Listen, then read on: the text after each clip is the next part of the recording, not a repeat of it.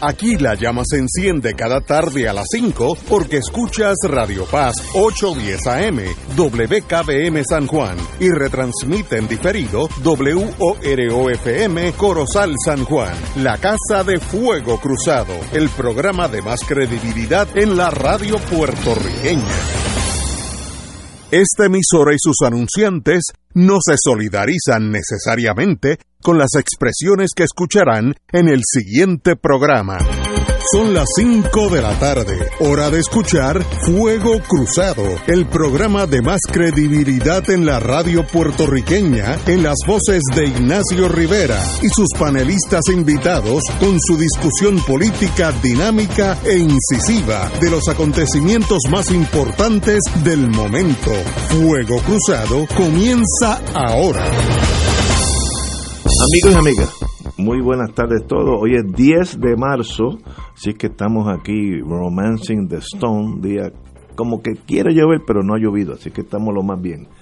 Como todos los martes tenemos al señor profesor Alejandro Torres Rivera. Muy buenas tardes, Alejandro. Buenas tardes para ti, Ignacio. Buenas tardes para Adolfo y buenas tardes para el público que escucha el programa, que es el elemento más importante del mismo. Y al amigo de Fuego Cruzado de los originales, Adolfo Clanz. Buenas tardes. Saludos, amigos. Recuerden que el dinero es cobarde, el capital no tiene patria y las corporaciones no tienen corazón.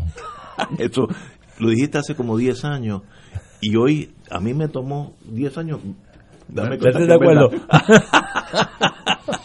me he dado cuenta que es verdad. Pero ahí estamos, romancing the stone, como yo digo, disfrutando la vida. Bueno, tenemos que celebrar todo, tenemos un nuevo código electoral. ¿Celebran? Sí, bueno, no, ustedes, ustedes me guían. Oh. Puerto Rico se propone. Cuando, cuando tú has encontrado una celebración en un acto donde lo que procede es el pésame. Oye, sí, es, que obviamente tenemos diferentes vertientes. Eh, hay un nuevo código electoral de Puerto Rico luego que las cámaras legislativas dieran el paso final a la versión final de la medida. Ahora pasa la señora gobernadora, que creo, si no lo ha firmado, pues lo firmaré eh, en el día de hoy. Eh, los grandes cambios, digo, hay muchos cambios. la HIP, la Junta de Inscripción Permanente, cambiaría de 144 oficinas en, en casi en todos los pueblos y en, en las ciudades grandes muchas más a 12, así que se limita drásticamente la Junta de Inscripción Permanente. Yo en eso estoy con ellos, yo creo que es una pérdida de tiempo en, el, en la época de hoy, eh, en, en, casi todos los estados, su tarjeta electoral es la licencia de conducir. Aquí eh, tenemos una estructura burocrática que no la brinca un chivo, pero eso no vamos a cambiar eso de aquí a noviembre. Pero también hay algo que obviamente va a traer mucha más controversia. Eh, es como un, un proyecto piloto, el voto por internet. Con, eh, y yo pues, ahí sí que eh, antes se pensaba que era para el 2024, pero está, aunque en un proyecto piloto será por internet, en noviembre. ¿Será eso posible tecnológicamente? Bueno, esperemos que sí. Yo estoy seguro, estoy mirando al futuro, que en el futuro casi inmediato, nosotros en Estados Unidos, bajo la bandera americana y algunos, y un montón de países que también están adelantados, todo el mundo votará por internet, por su teléfono celular, porque nadie detiene la tecnología.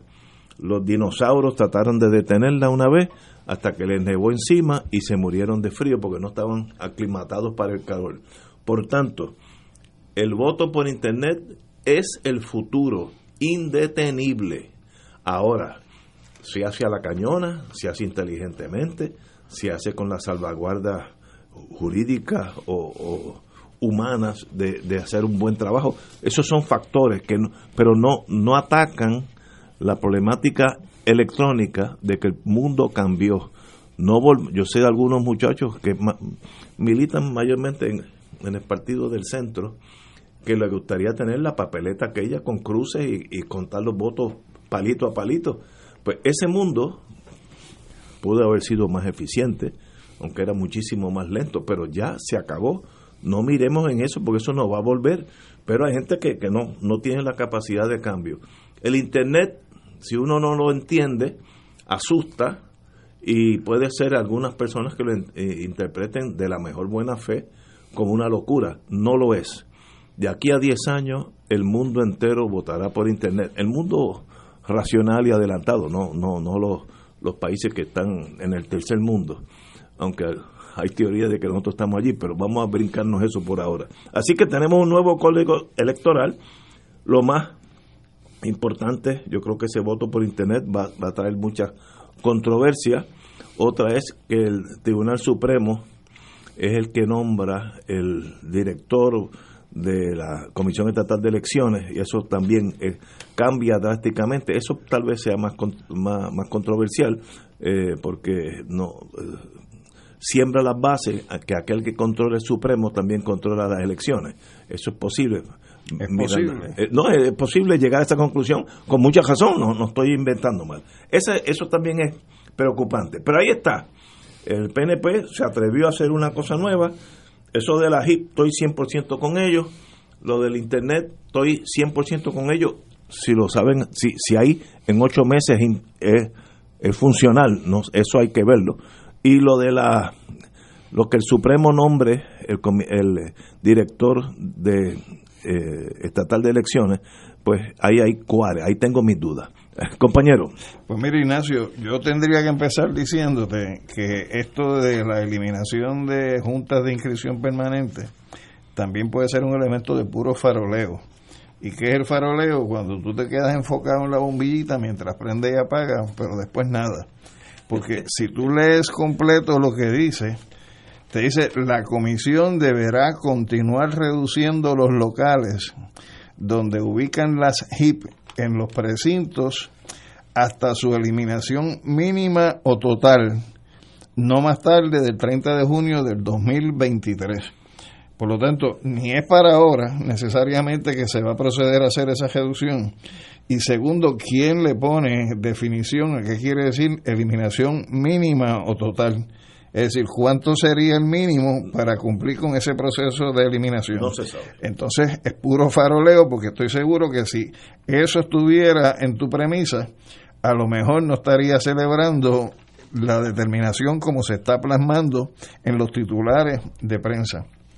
Lo segundo es que cualquier tipo de proyecto de cambio en la estructura electoral de Puerto Rico, que se esté haciendo unos meses antes de las elecciones, hay una presunción que para mí es más que controvertible, pudiera ser una presunción total de que hay algún gato encejado en el proceso.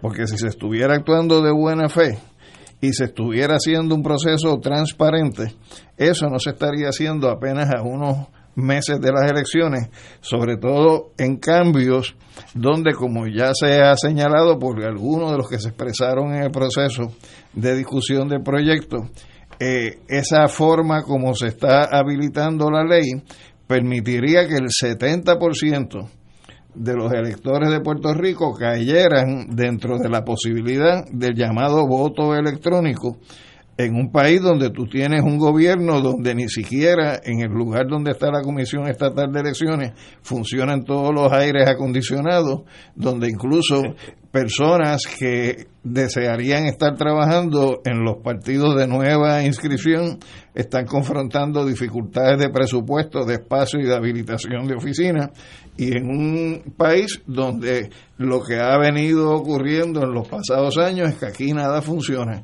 Entonces, ¿qué te garantiza a ti que vaya a funcionar un procedimiento nuevo de cara a unas elecciones en unos meses, meses con las transformaciones y modificaciones que se quieren hacer eh, en, en, términos del contenido de este proyecto de ley. Así que me parece que hay que ver cuáles son las intenciones después detrás de lo que se plantea. Y yo creo que pudiera haber aquí un elemento dirigido a manipular un resultado, un elemento dirigido a tratar de obtener una ventaja en, el contexto de una situación electoral y pudiera haber aquí elementos que tengan que ver con la transparencia y, legitima, y legitimidad de lo que es el proceso electoral en Puerto Rico. Compañero Kranz. Sí, estamos de acuerdo. Y hay unos, unos aspectos de, de este proyecto de ley que ya sabemos que está aprobado Pero miren lo simpático que son estos legisladores. Entre las decisiones que se escriben, si es así correcto lo que leemos en la prensa, le van a subir el sueldo a los comisionados electorales como parte de la ley. Le van a tirar un bizcochito. Sí, una chuletita para que... Una chuletita para que no discutan mucho, ¿verdad? Este, qué simpático, eso me agrada. Están muy conscientes. Los muchachos lo saben, saben. Seguro, cuando sabemos que esas posiciones no son a tiempo completo. Esas posiciones son... La teoría de que nos diera algún dulce. Eh, seguro, pero muy dadivoso el proyecto en ese sentido. El aspecto de cuándo va a entrar en vigor es que es efectivo para las elecciones de noviembre de este año. Ocho meses. Eso que es ya. Y habilitar el voto electrónico, que coincido que es una movida inteligente, y respectivo de quienes cualifican o no para el voto electrónico, ahí es que viene como usando tu lenguaje tan único, el tumbe.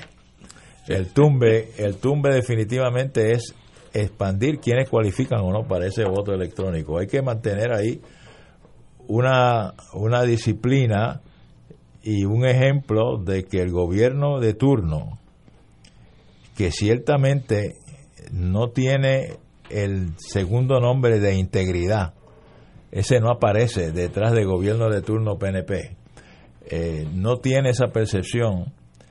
Esta ley, en ese aspecto, pone en duda la integridad del propósito de la ley. Si están hablando y son, oí esta mañana algunos legisladores decir, es un plan piloto. O sea, tú no haces nada la prueba en el proceso electoral. O sea, o tú llevas algo probado ya, pero no lo pones a prueba de verdad en unas elecciones. Por lo tanto, ameritaría que la señora gobernadora evalúe esto, con su gente o busque capaces académicos que presenten un proyecto que esté blindado en contra del rechazo, aún de las minorías que lo rechacen, y lo posponga y diga vamos a firmar esto para que sea efectivo en las próximas elecciones. Y tenemos entonces cuatro años y ocho meses. Y con búsqueda de consenso. Y de consenso, buscar, porque si se lleva el consenso, nadie debe objetar la ciento, que eliminar la 144.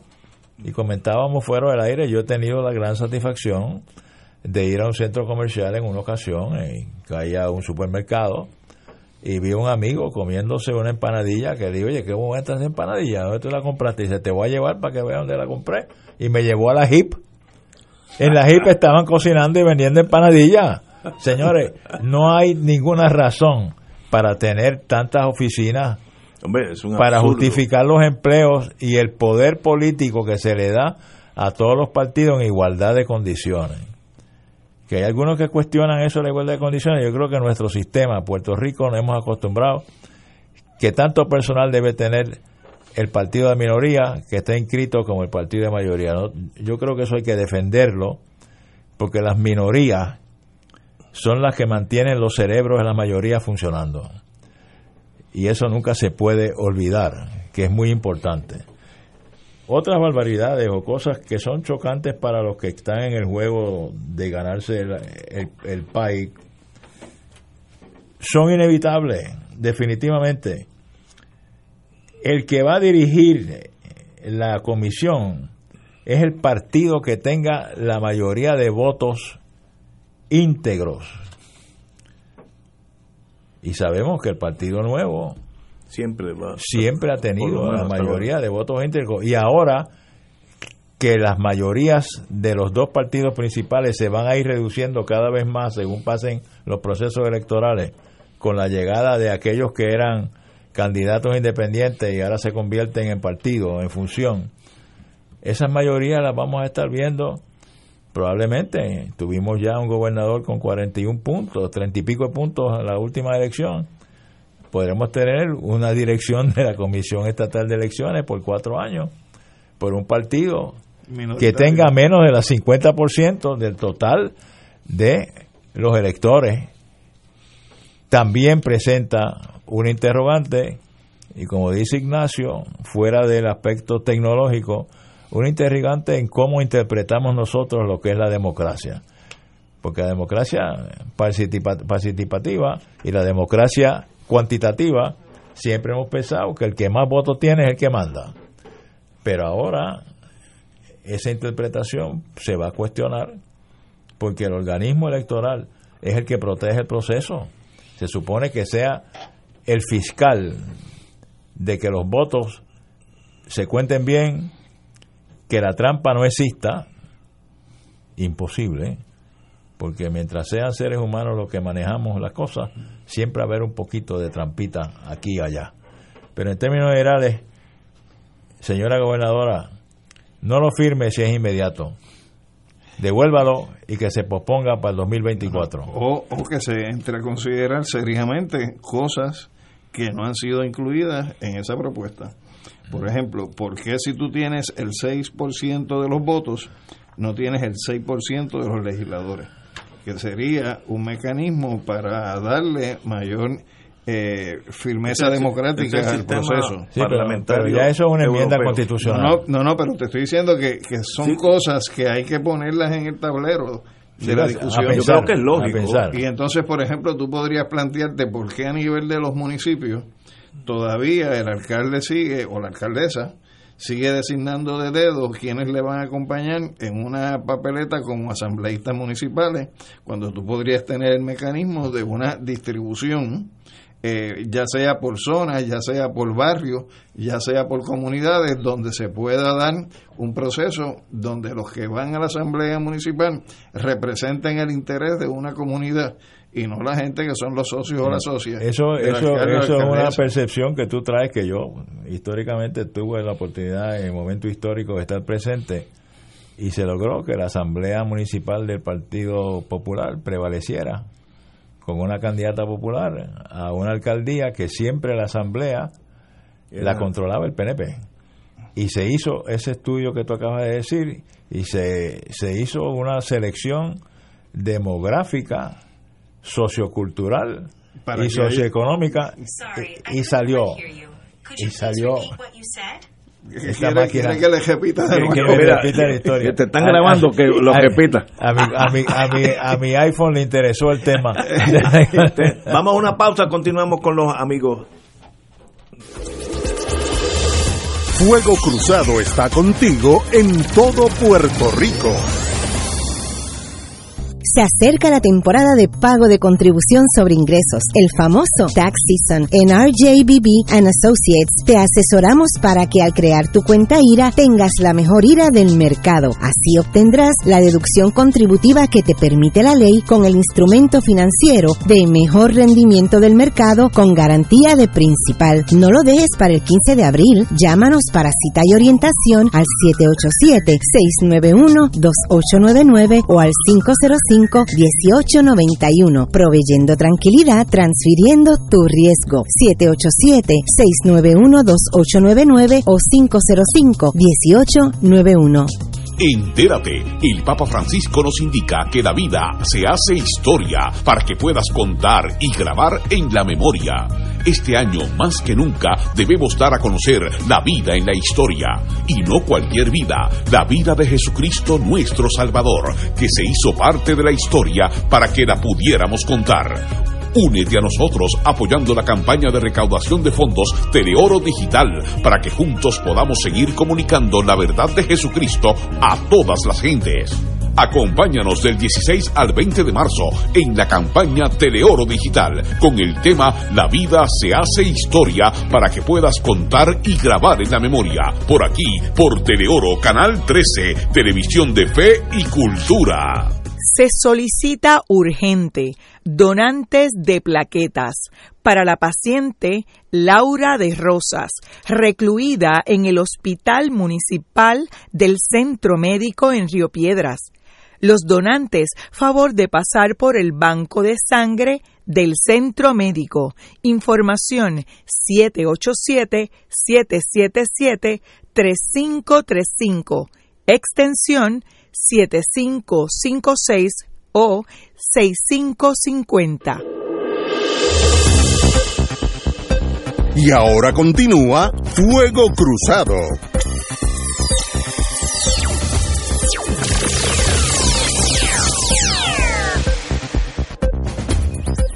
Amigos y amigas, yo tengo que añadir que eh, el sistema nuestro electoral nace de la desconfianza del sistema en la Comisión Estatal de Elecciones hay que tener todos los partidos velándose unos a otros. Si necesitas un janitor, tiene que haber cuatro janitors. Si necesitas alguien que opere el elevador, cuatro personas allí tropezando unos con otros, porque no hay confianza en el sistema. Estoy siendo un poquito cínico. Y yo creo que eso tenemos que cambiar. O confiamos en el sistema o no confiamos. Es una decisión eh, eh, importante en la vida de un país. Eh, lo importante del sistema, ya sea por internet, papelito a papelito, etcétera, es que aquel que vota se le cuenta el voto. Así de sencillo es. ¿Cómo llega ese contaje, ese conteo al número final de las elecciones? Pues ahí puede haber alta tecnología o literalmente palito a palito como era cuando yo empecé en la vida. Pero lo importante es que el voto cuenta de esa persona. El sistema electrónico, que en Estados Unidos ya comenzó a caminar, en algunos países ya eso está más adelantado que en Estados Unidos. Eso es la vida. Usted no puede quedarse pensando que está en el 1950 porque ya no es el 50. Eh, si lo estamos haciendo bien, eso es otra novela. Porque ahí tú puedes hacer una cosa excelente o puedes hacer una porquería. En ocho meses, ese sistema va a estar instalado. Si yo fuera apostador, yo diría que no si así off, off the hand, primero el dinero, la, la, la, Junta de Control Fiscal tendría que aprobarlo. No sé, eso tomará, si sale bien, tres, cuatro años, si sale bien. Pero la idea en sí no es detenible. Usted no puede detener el pasar del tiempo. Y aquellos que lo hacen, pues bueno, se llevan frustraciones, van a decir que ya esto está todo corrupto, pero doña Yuya que votó allá en Adjunta, votó por el partido X, ese voto le contó, eso es lo importante. Porque de ahí para abajo, pues todo lo otro sucede, ¿no? El que gane, gane y el que pierda, pierda. Pero, pero desconfiar de los cambios, yo creo que es un error. Primero, que no, no lo puedes detener. Es imposible detenerlo. Usted no puede detener, quedarnos en la edad de, de las maquinillas, porque ya las maquinillas casi ni existen. ¿Te acuerdas con las copiadoras aquellas cuando salieron? Era un evento, ya es casi absurdo. Lo mismo en el voto eh, electoral. El voto se irá moviendo hacia el Internet, donde si yo estoy en Argentina de vacaciones con el iPhone mío, puedo votar en las elecciones de aquí porque soy residente. Estamos partiendo de la honestidad que sí soy residente bona fide. O sea, no es, no estoy pensando en el tumbe. Eh, más, que honestidad, hay que buscar garantías. Garantías, ¿no? Y, cuando tú dices lo electrónico, tienes razón. O sea, cuando tú disparas una flecha, tú no la paras en el aire. Vamos a empezar por ahí. Así que ya la, electrónica está parte de la vida nuestra, ya se disparó esa flecha. no se puede Entonces, en ese sentido, lo que tú tienes que buscar son mecanismos que garanticen que va a ser un proceso serio mecanismos que garanticen que tú vas a confiar en el proceso, independientemente tú pienses distinto a como yo piense a la, a la hora de votar, y eso tú no lo logras empujando a la traga a un proceso sin consenso eh, unos meses antes de las elecciones. Yo creo Por lo tanto, es, es, esa, esa propuesta que se acaba de aprobar hoy y que va a ser enviada a la gobernadora está ya maculada por la forma en que se siguió el proceso. se debe posponer. Se debe en ocho meses, eso tiene las garantías básicas. Esa es la pregunta. si, no, la tiene, no, no, funcionan las máquinas que compraron para las votaciones anteriores. tiene la garantía de que no va a funcionar. eso es así. Pues, si no se puede garantizar que el voto del último ciudadano se cuenta como lo votó, no debe implementarse. entonces la, la otra alternativa es una queja civil Oye, y, lo, someten simultáneamente con la consulta que ya que eso viene amarrado. No, yo viene amarrado porque el tumbe está ahí. Ahí yo el tumbe está ahí, yo perdona que te lo diga, pero está ahí. el tumbe está ahí. Oye, hoy estoy encontrado como Oye, de paso a las seis viene el doctor Cabanilla del auxilio mutuo para ah, hablar de, bueno. de, la de lo que no debemos coger en estos días. Vamos a hablar de eso ahorita, pero estadidad sí o no va a estar en la papeleta.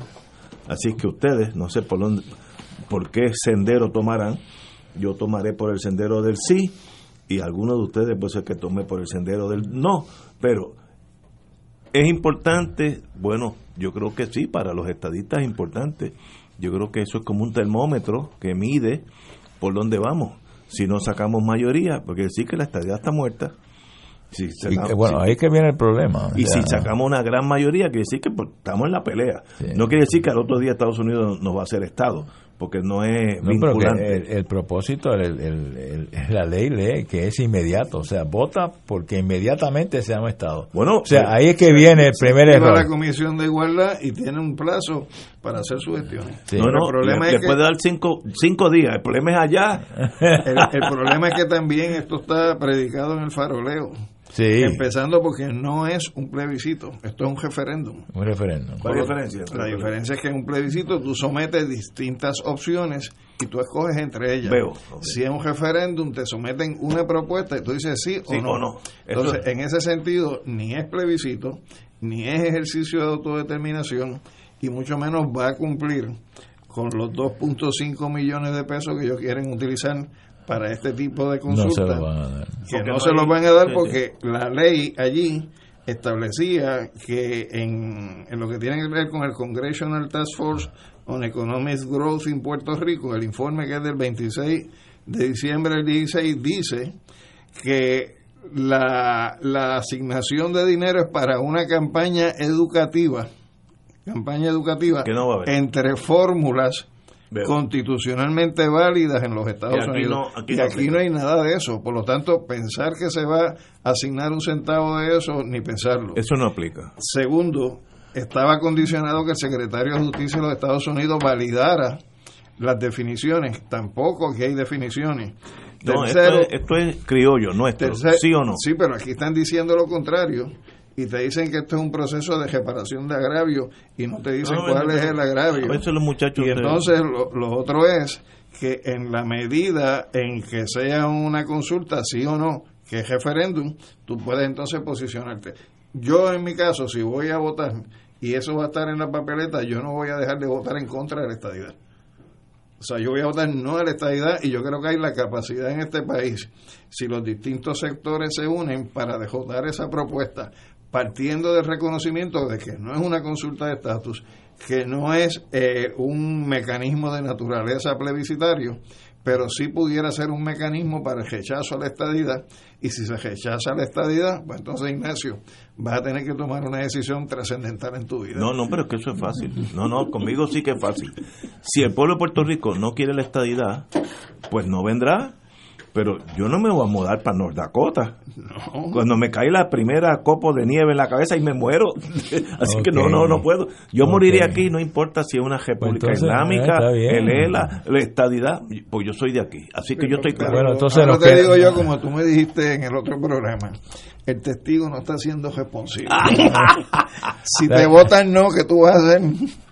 O sea que. Bueno, seguir hablando para que voten sí. Porque el proyecto te dice que si se vota que no, hay que entonces hacer una decisión entre una soberanía bajo libre asociación o una soberanía bajo independencia. ¿Qué tú vas a hacer? No necesariamente. Ninguna de las anteriores. Me, quedo en casa y digo que todo eso fue un fraude. No necesariamente, porque tú lees, este, el amigo aquí lee lo que dice, como si fuera el oráculo, la ley federal. se cita la ley federal cuando conviene, pero mira acá. La realidad política de Puerto Rico electoral es la siguiente. Y hay una, ustedes los abogados dicen, vamos a estipular. El que vota PNP, independentista no es que somos muchos. Okay. No puedo ser categórico y decir, porque tengo encuestas que, que revelan que muchos de los que votan PNP no son estadistas. No diga eso. No, son, eso hay. y se habla de por ciento. Esos son ¿Por qué? Porque el Partido Popular se convirtió en una fábrica de PNP ah, históricamente y afloraron al partido el PNP individuos que estaban descontentos o temerosos por el cambio ideológico del Partido Popular y se fueron al PNP pero una inmensa mayoría de los PNP son estadísticas, estadistas. Por pues entonces, este, esta gente saca un proyecto de ley para votar estadidad.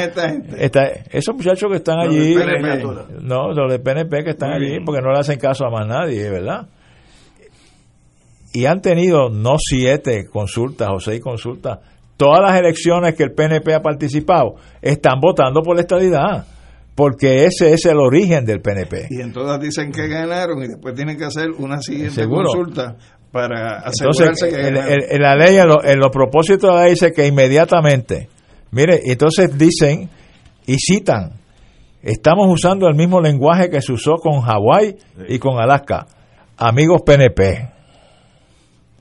Y más que amigos PNP, compañeros puertorriqueños, hermanos puertorriqueños que son estadistas, que hay que respetar, los ideales se respetan aunque estén equivocados.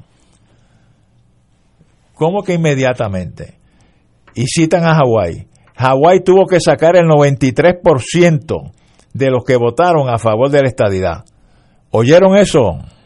¿Oyeron eso? ¿Cómo se llama el de la Cámara? Eh, ¿Cómo se llama? Méndez y Rivera Schatz. 93% fue lo que movió a un lugar que estaba colonizado, americanizado, entregado y tuvieron que llegar al 93% para darle la estadidad. ¿De qué estamos hablando? ¿De qué estamos hablando? Vamos a una pausa porque estos señores me han dado muy duro y vamos a una pausa para yo coger aire y regresamos con Fuego Cruzado.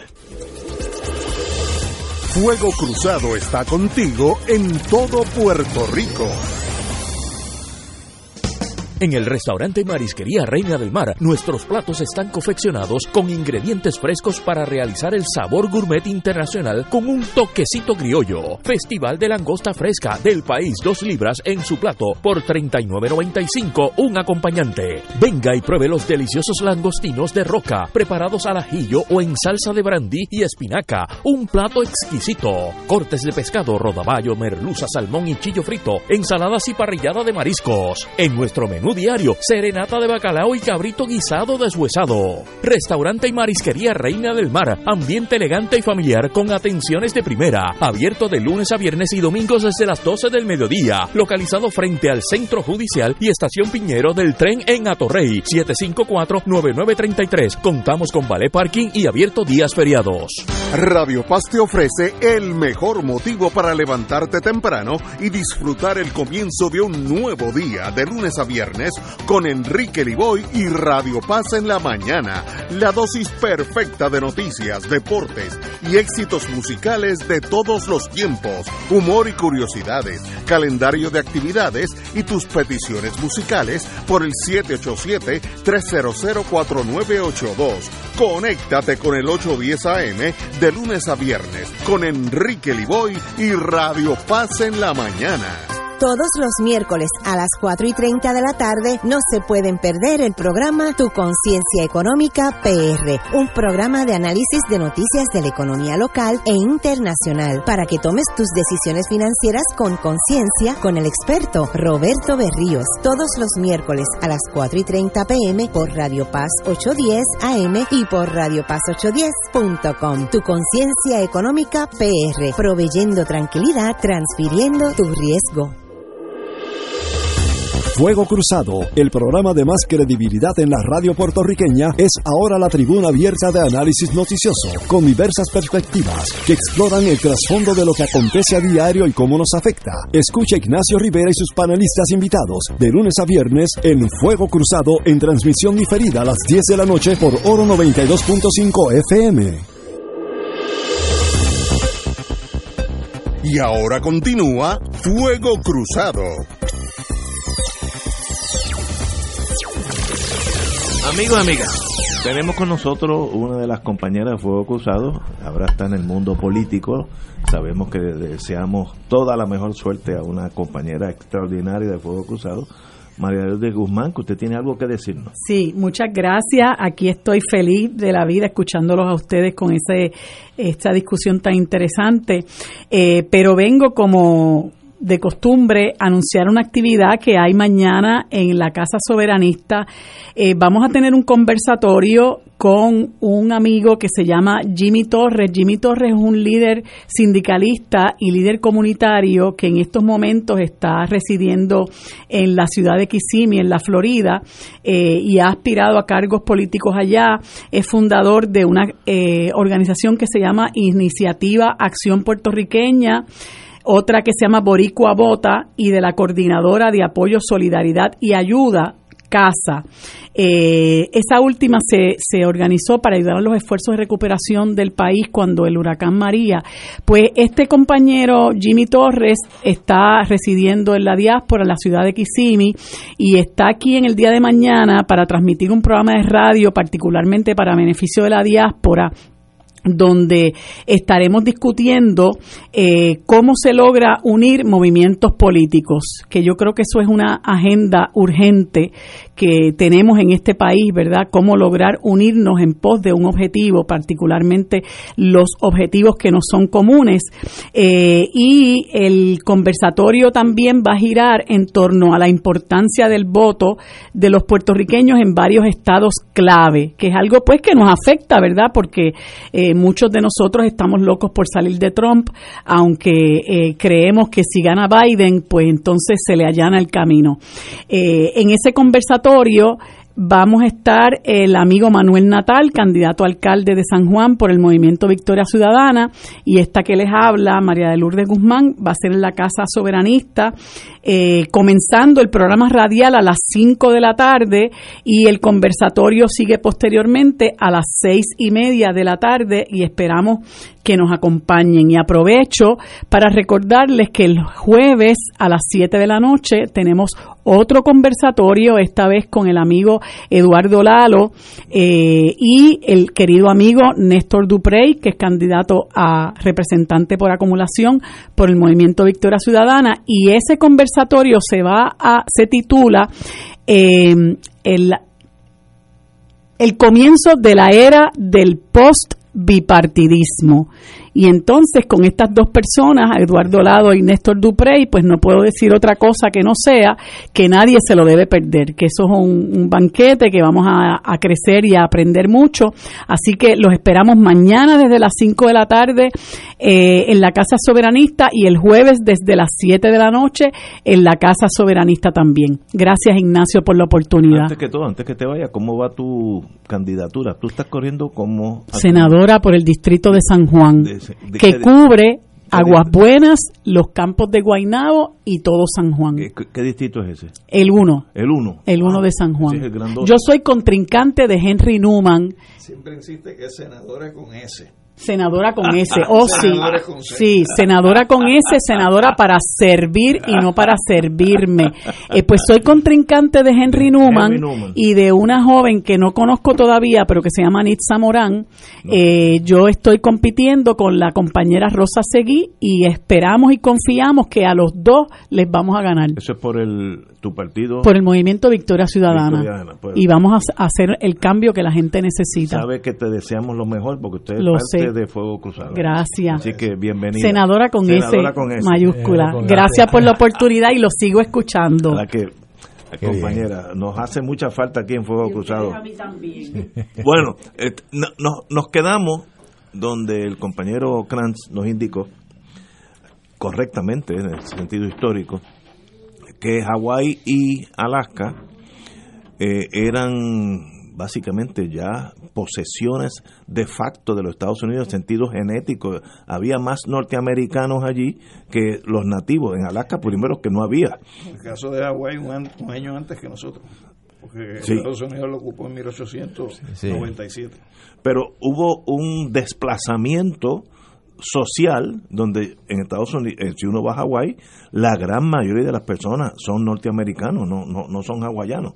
Eh, así que eso se cae de la mata que sacaron, es más, no sé cómo sacaron 93, debieron haber sacado 97. Eso es diferencia a Puerto Rico, que es un grupo étnico totalmente diferente, hay un lenguaje diferente, una religión diferente, que eso tiene que ver mucho a la hora de los tomates, etcétera, etcétera. Ah, que eso nos pone la carrera más empinada, pues seguro. Eh, que en el caso de Hawái y Alaska, en medio de la Guerra Fría, era un movimiento estratégico de primera. Coger esos dos bizcochos, uno porque la, el petróleo que tiene Alaska tiene más que Texas, con eso se lo digo todo, y segundo Hawái porque implantaba la bandera americana para siempre en el medio del Pacífico. Así que si yo hubiera sido norteamericano de West Virginia, digo, no, soy, echa esto para acá porque yo gano. Hay, un dato que es importante precisar, Ignacio, que es que en el caso de Hawái, no es que hubo desplazamiento de la población.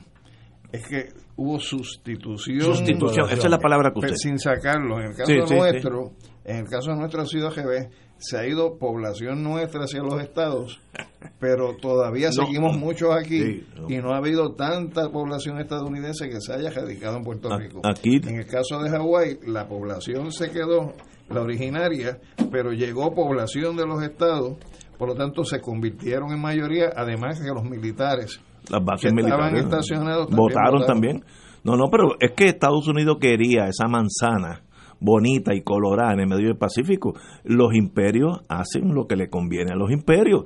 Yo, senador, miren, aunque hubieran votado en contra, le hago Estado porque necesitaba, allá hay una clase de base de la Marina de Guerra. Bueno, pensemos en Pearl Harbor. Eh, Ahora es el doble, eh, estratégicamente tiene Fuerza Aérea, Strategic Air Command, todas esas burundangas eh, submarinos. etc. Pues miren, hay que entender que Hawái es bien importante, aún hoy, militarmente.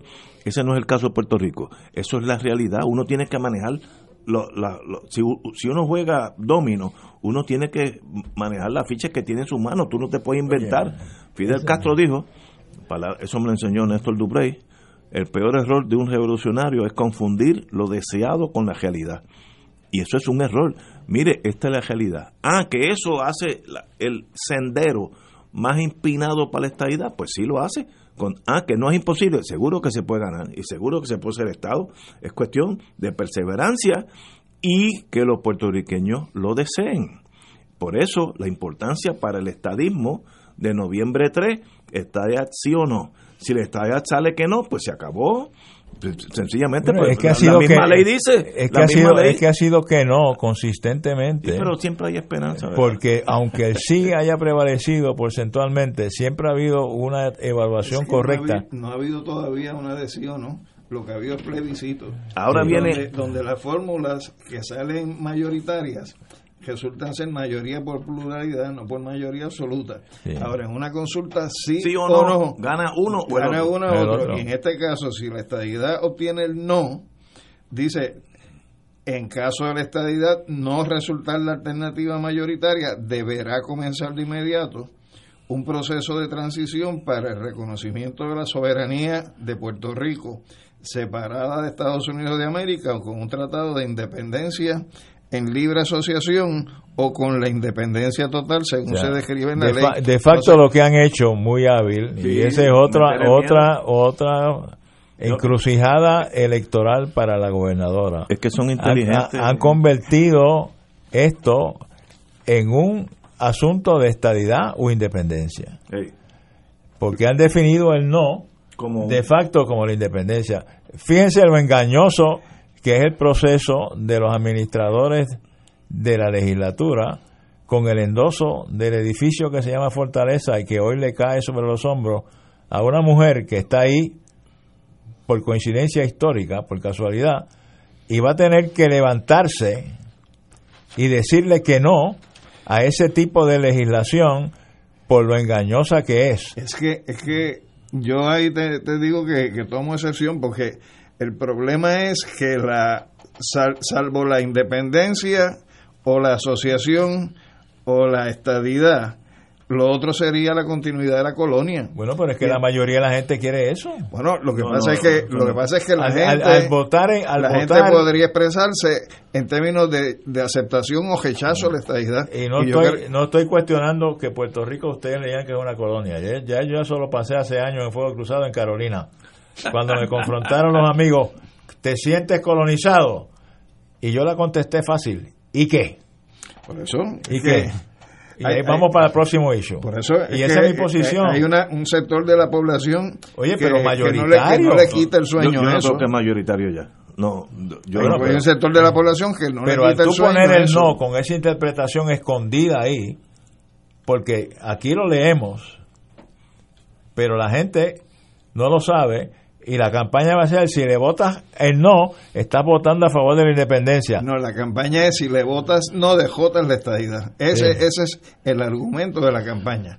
De ellos. Dejotada de la estadidad, pues entonces vamos a ver cuáles son las opciones de descolonización Sí. que quedan. Bueno, y, la descolonización es la independencia o la libre asociación porque de lo contrario uno estaría planteando que descolonizarte es quedarte como colonia. En realidad es que una ley promulgada por Tomás Rivera Schatz y Johnny Méndez tendrá los oídos del Congreso de los Estados Unidos, No, eso- que eso tiene el. Metropolitan House cuando yo canto Happy Birthday. Ok, Bueno, o sea, lo- olvídate lo- de eso. Lo que Eso pasa es no que lo- los que han planteado leyes de consulta de opciones en este país han sido los PNP y los populares, Sí. Que sí. sería la misma caja de resonancia.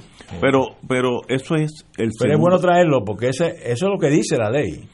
Punto. Sí, eso es lo que dice. Y ya está. Pero yo digo que, que aquí hay suficiente gente para oponerse a la estadidad y dejotarla. Bueno, y hay suficiente gente, si le quiere seguir dando ese giro, que usan el no con un subterfugio para obligar al sí, pues también el no. Los que no están contentos con el gobierno de Puerto Rico lo pueden usar como un voto de castigo. Todo eso va a suceder en ocho meses, pero yo no tengo problema como estadista tirar los topos sobre la mesa. Si tiene la mayoría, la tiene, y si no la tiene, no la tiene. O sea, no, no tampoco te puedes quedar Oye, esperando la Va a nada. llegar el momento tuyo de la suprema definición. Sí, sí, Oye, es que llega un momento, es que tú no puedes esperar, si tú sacas la psicología del, del Partido Popular, como dijo ayer Fernando, que le tienen miedo al susto, una cosa brillante, le tienen miedo al susto, nada pasaría nunca. Pasamos 500 años y vamos a estar eh, tardando de culminar el ELA. No Ba- me, bajo, la tíralo. teoría, bajo la teoría de que para que las cosas cambien tienen que seguir siendo iguales.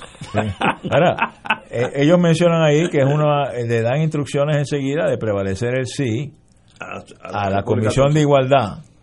La Comisión de Igualdad tiene un- una tasa de mortalidad Sí, al- más al- alta de- que, que- el, que- que el que el corazón, las úlceras y el, coro- el coronavirus. O sea, se le han ido como cuatro. Tienen un presidente ahora que, que es Carlos Romero. Tienen una vacante, no la han nombrado. O sea, es un chiste. pero- y la pagamos nosotros. ¿Cómo Pero es eso? bueno, eso, pues, va- vamos, vamos, vamos a dejotarla también a ella. Sí o no, usted quiere ser Estado o no quiere ser Estado. Eso es lo que va en ocho meses. Y los que son estadistas tienen que votar sí. Los que no son estadistas, pues voten no. Para eso es la democracia. Oye, Y para, y para que no haya confusión, todo lo que he dicho o cuanto he dicho, lo estoy diciendo a título personal. Seguro, bueno, seguro. está- Y eso- seguro. estamos hablando aquí a título Aquí personal. nadie está en un partido. La, la licenciada que nos visitó, muy, muy elocuente y que es candidata a senadora por el Distrito 1, eh, nos invita a una actividad eh, y trae un conferenciante puertorriqueño de la diáspora y habla de la importancia de que la diáspora, diáspora participe en la selección del presidente de los Estados Unidos. Eh, interesante, porque aquí... Es que él vive allá. Yo lo sé, Sí, sí, él pero vive. a eso es que voy. Lo absurdo de todo esto, de estos anexionistas que no tienen la más mínima idea de lo que es estrategia política, sino llevar la gente a votar. Tú puedes llevar el caballo, el camello a beber al río, pero si está lleno no lo va, no va a consumir el agua. Aquí lo que propusimos y proponemos todavía que se le consulte al pueblo puertorriqueño si queremos o no votar por el presidente, resolvería un montón de problemas. Le daría un espacio a los que quieren la estadidad, le daría un espacio a los que quieren la independencia y la soberanía. Pues ya el PNP te complació en eso. No, porque, Porque, eso porque aunque no para estas elecciones, para las próximas, va a poder votar simbólicamente por el presidente de Estados sí, Unidos. eso estaba para esta. Por eso, pero, que- pero no te la dieron para un te dieron break, en No, ley- pero- no, te ya dieron eso en ley away. Esa es una pregunta que traigo para los asesores externos de Fuego Cruzado. Eso- eso si, esa, ley away. si esa ley la han revocado, porque eso es ley desde 2017, tener una papeleta simulada. No he leído nada de que está afuera. Sigue. Está en ley away. Away. sigue. No, sigue, a lo vivo. mejor esa es su forma de ellos de consultar si quieres o no votar por el presidente. Lo que pasa es que ellos, en lugar de entender que es ley en castellano, te están usando ley away. ley away. en inglés. Señores, tenemos que ir a una pausa, amigos. Fuego Cruzado está contigo en todo Puerto Rico.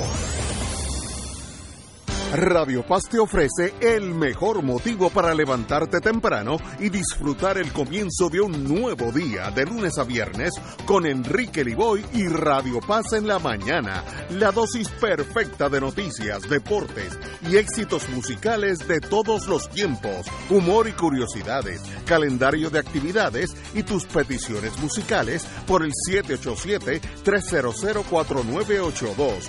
Conéctate con el 810 AM de lunes a viernes con Enrique Liboy y Radio Paz en la mañana. Todos los jueves Radio Paz y la Administración del Seguro Social te ofrecen un espacio informativo para orientarte y aclarar tus dudas sobre los derechos, requisitos y obligaciones para poder disfrutar de sus beneficios. Plantea tus preguntas por el 787-300-4982 y conoce antes que nadie los detalles concernientes a cambios y nuevas regulaciones, escuchando todo sobre Seguro Social con Víctor Rodríguez los jueves de 2 a 3 de la tarde por Ante la posibilidad del inicio de una cadena de contagio con el coronavirus, el uso de medidas básicas de prevención serán de gran importancia para todos. Mantenga distancia de personas ya contagiadas o sospechosas de estarlo. Estar en áreas cerradas con ellos podría ser de alto riesgo. Manténgase informado de fuentes oficiales médicas y de salud pública para no crear confusión. Protéjase del coronavirus y otras enfermedades transmisibles. Este mensaje es una aportación de servicio público de la Asociación Médica de Puerto Rico, Clínica Borinquen Medical Services y esta emisora. Y ahora continúa Fuego Cruzado.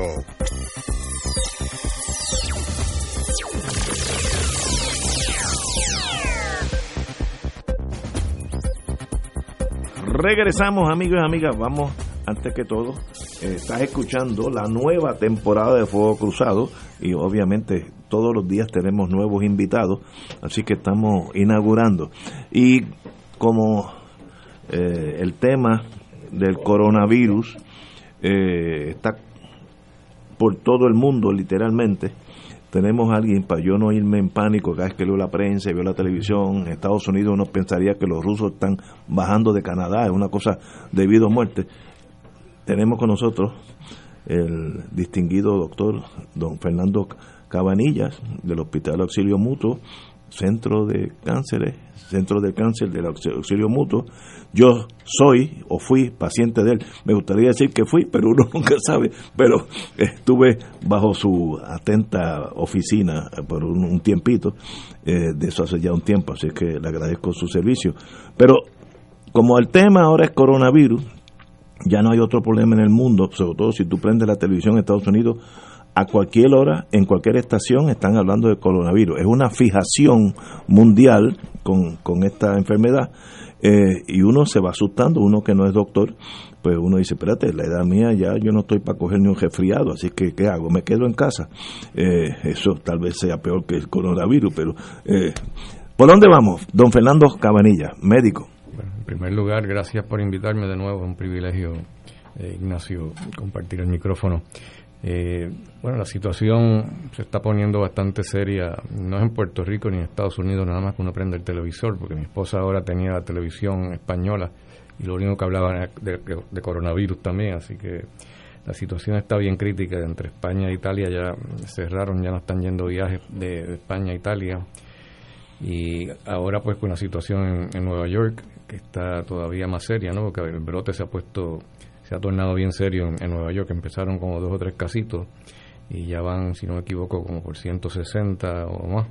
Y entonces eh, tuvieron que llamar la Guardia Nacional para cerrar un, área allí que parece que una donde se concentraba más el coronavirus. Pero me preocupa no solo por, los neoyorquinos, eh, me preocupa también porque el tráfico aéreo entre Puerto Rico y Nueva York ya tú sabes cómo es. Así que si está allí, olvídate que si no está aquí ya es un milagro, porque aquí hay aviones todos los días de Nueva York a San Juan y también en Miami. En Miami también ya existe la, el coronavirus, así que yo creo que sería meter la cabeza debajo de la tierra como, como las avestruces, es decir que aquí no va a pasar nada. Ya el secretario de Salud que había dicho anteriormente que, que la única forma que el coronavirus llegaría a Puerto Rico sería si viene algún ilegal no me digas eso que me da ganas de llorar. Al mes después tuvo que decir la llegada del coronavirus es inminente. Sería irresponsable decir lo contrario. Así que la, situación es preocupante. No, Pero, y, y, qué hace el ciudadano promedio empezando por, por mi persona? ¿Qué hago yo con mi vida? Lavarme las manos, evitar tocar las personas, etcétera, etcétera. Además de eso, ¿qué hago? Hacer como hicimos aquí ahora, este, nos damos el saludo asiático, Sí, tocamos la mano con los codos. Eh, dice aquí, me está enseñando que el coronavirus se infiltra en una cumbre de mandos militares de la OTAN en Alemania. Eso es comunismo, eso, es que eso fue forzado, eso no es... eso- Pues, ¿Qué hacemos? Este, no, ¿qué hacemos? Primero yo camino siempre eh, con, con un potecito de sanitizer. y tengo, sanitizer. Tengo uno grande que entonces lo vacío aquí como se Buena acaba marca, este. la Esto-. Ah, bueno. Entonces, Yo creo que se van a pelar las manos, porque como cada 15 minutos yo me, me pongo el sanitizer en las pero manos. es que usted está en un hospital, así que usted tiene que tener mucho más cuida, cuidado que nosotros, Claro, ¿no? pero imagina el riesgo que hay porque no es que toques a, una persona que tenga coronavirus, ¿eh?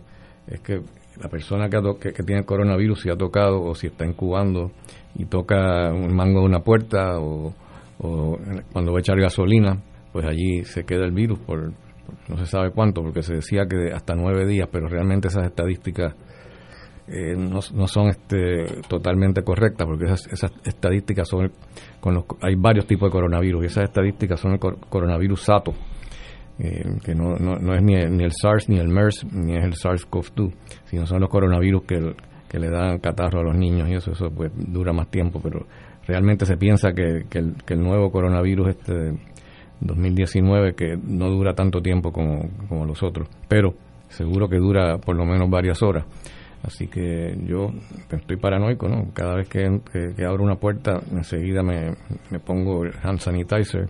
Y hay que usar cierta técnica, no es, no es una chapucería así de pasársela rapidito así. Tienes que estar 20 segundos, ponen primero en las palmas de las manos, después ponen la una mano encima de la otra y entre, entre los dedos frotas la- las manos y después hacen lo mismo con la otra. Y luego entonces eh, coges los pulgares y los frotas también con la otra mano. Y entonces después coges las, la, la- los puntas de los dedos, las uñas y le pasas por encima de la, de la palma y la otra también. O sea que es una técnica Es que hay que seguir. como si fuera un cirujano a operar, que se lavan las manos. Exactamente. El mismo, el mismo Exactamente. proceso. Wow. Microbiarse. Exacto, exacto, pues eso es importante, eh, pero se, se- se supone que la, la forma que más comúnmente se pega, antes se pensaba que esa era la forma que más se- contagia a uno, pero ahora se piensa que sigue siendo el, el contacto eh, con, con, con lo que llamamos aerosol, ¿no? que es la, los, los droplets de, de- de- de saliva, la- la- la- las gotitas pequeñas de, de saliva que son De un eh, ser humano pequeñas. Así por- Pasa, también por eso se recomienda que estés a seis pies, eh, de, que guardes seis pies de distancia eh, cuando, cuando hay otras personas. Claro, eso no siempre es posible, porque si te metes en un ascensor no vas a tener seis pies. Te sientas en la iglesia con alguien al lado, tampoco vas a tener seis pies de distancia. Pero su señoría que tiene que atender pacientes uno a uno, eh, usted su trabajo lo, lo pone en contacto con mucha gente todos los días, ¿no? Sí, Que, que es un problema mayor.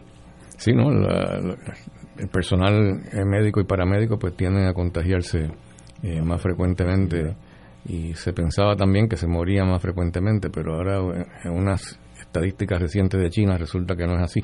Resulta que se están muriendo 0.3% nada más según los chinos. Yo no sé si lo hacen para, tran- para tranquilizar a los, a los médicos o qué, pero 0.3% es como 10 veces menos que lo que está muriendo en todo China. Así que eso yo no estoy seguro que sea cierto si le están sacando de la manga para tranquilizar al personal médico. Eh, leí eh, o vi en televisión que China había básicamente controlado su brote bajo las medidas casi dracónicas que tomó. ¿Eso es correcto? Se, supone que sí, digo, las estadísticas que nos están dando son, son bien llamativas. Este, ahora mismo la epidemia en Corea del Sur, en, en Italia y en Irán es mucho, mucho mayor en términos proporcionales, obviamente, porque China es un país enorme y tiene una población inmensa comparada con esos otros países, pero si lo, lo miras en términos proporcionales, eh, pero muy por debajo la incidencia en China ahora de casos nuevos, eh, es bien, bien, bien inferior a, a esos otros ¿Y, países. y qué hicieron ellos que no están haciendo en Italia? Bueno, Italia dicen que fue un desastre, que para empezar no... no, no- Yo me imagino los muchachos que no son muy organizados. si no, no pusieron ninguna medidas este, para cuando venía gente de China, pues no, no, no les preguntaban nada, los dejaban entrar, no les tomaban la temperatura ni nada de eso, es lo que yo entiendo. La, la población de Italia, doctor, demográficamente eh, es mayor en la edad dorada Eso es lo que leo y eso quizás crea una frecuencia de más probabilidad de, de mortalidad, etcétera. Sí, eso no, no hay duda que, que influye mucho. Por eso en Estados Unidos también la mortalidad está siendo más alta que, en muchos otros países. Pero es porque lo que sucedió fue que cogió ese nursing home en Washington, estado de Washington. volvemos ahí, y ahí hizo escantes en ese, en ese ¿Cómo compara esa mortalidad con lo que todos los años ocurre con la influencia? Este, que mueren tantos miles al año en Estados Unidos. ¿Qué, se ha logrado proyectar alguna diferencia alarmante con el coronavirus? Sí, el, la mortalidad, vamos, vamos a decir, la mortalidad por porque influenza ahora mismo es como 0.1%, o sea, uno de cada mil.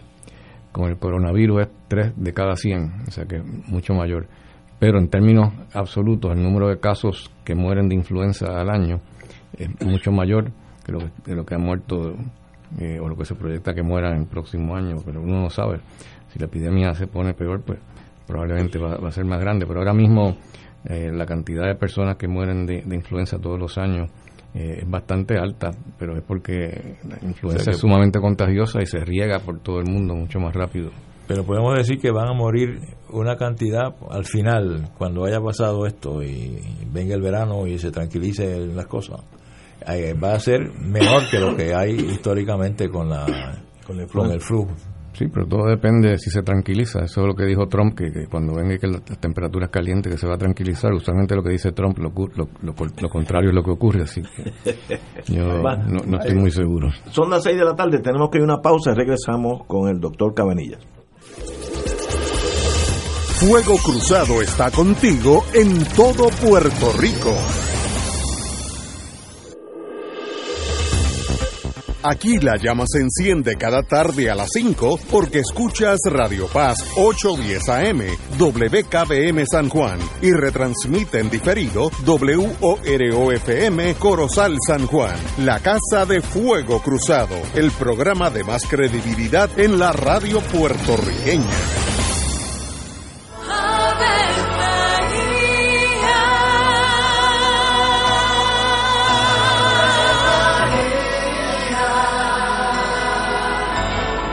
El ángel del Señor anunció a María. Y ella concibió por obra del Espíritu Santo. Dios te salve María, llena eres de gracia, el Señor es contigo. Bendita tú eres entre todas las mujeres, y bendito es el fruto de tu vientre Jesús. Santa María, Madre de Dios, ruega por nosotros pecadores, ahora y en la hora de nuestra muerte. Amén. He aquí la esclava del Señor. Hágase en mí según tu palabra. Dios te salve María, llena eres de gracia, el Señor es contigo. Bendita tú eres entre todas las mujeres y bendito es el fruto de tu vientre Jesús. Santa María, Madre de Dios, ruega por nosotros pecadores, ahora y en la hora de nuestra muerte. Amén. Y el Verbo se hizo carne. Y habitó entre nosotros. Dios te salve María, llena eres de gracia, el Señor es contigo.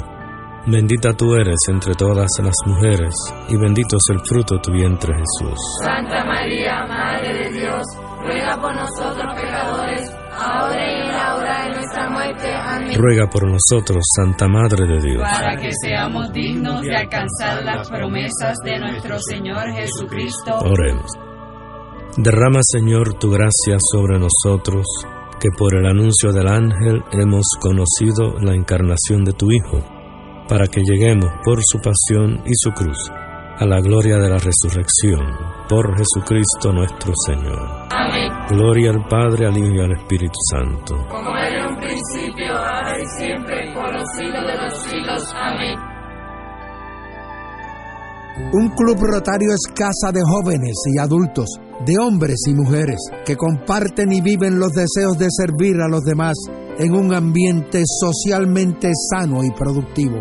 Mensaje del Club Rotario de Río Piedras. Y ahora continúa Fuego Cruzado.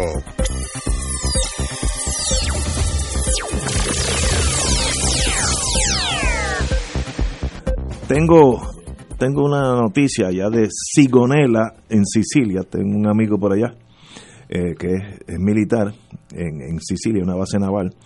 Los niños no tienen escuela por dos semanas. El aeropuerto de Catania ha sido cerrado sin fecha de apertura.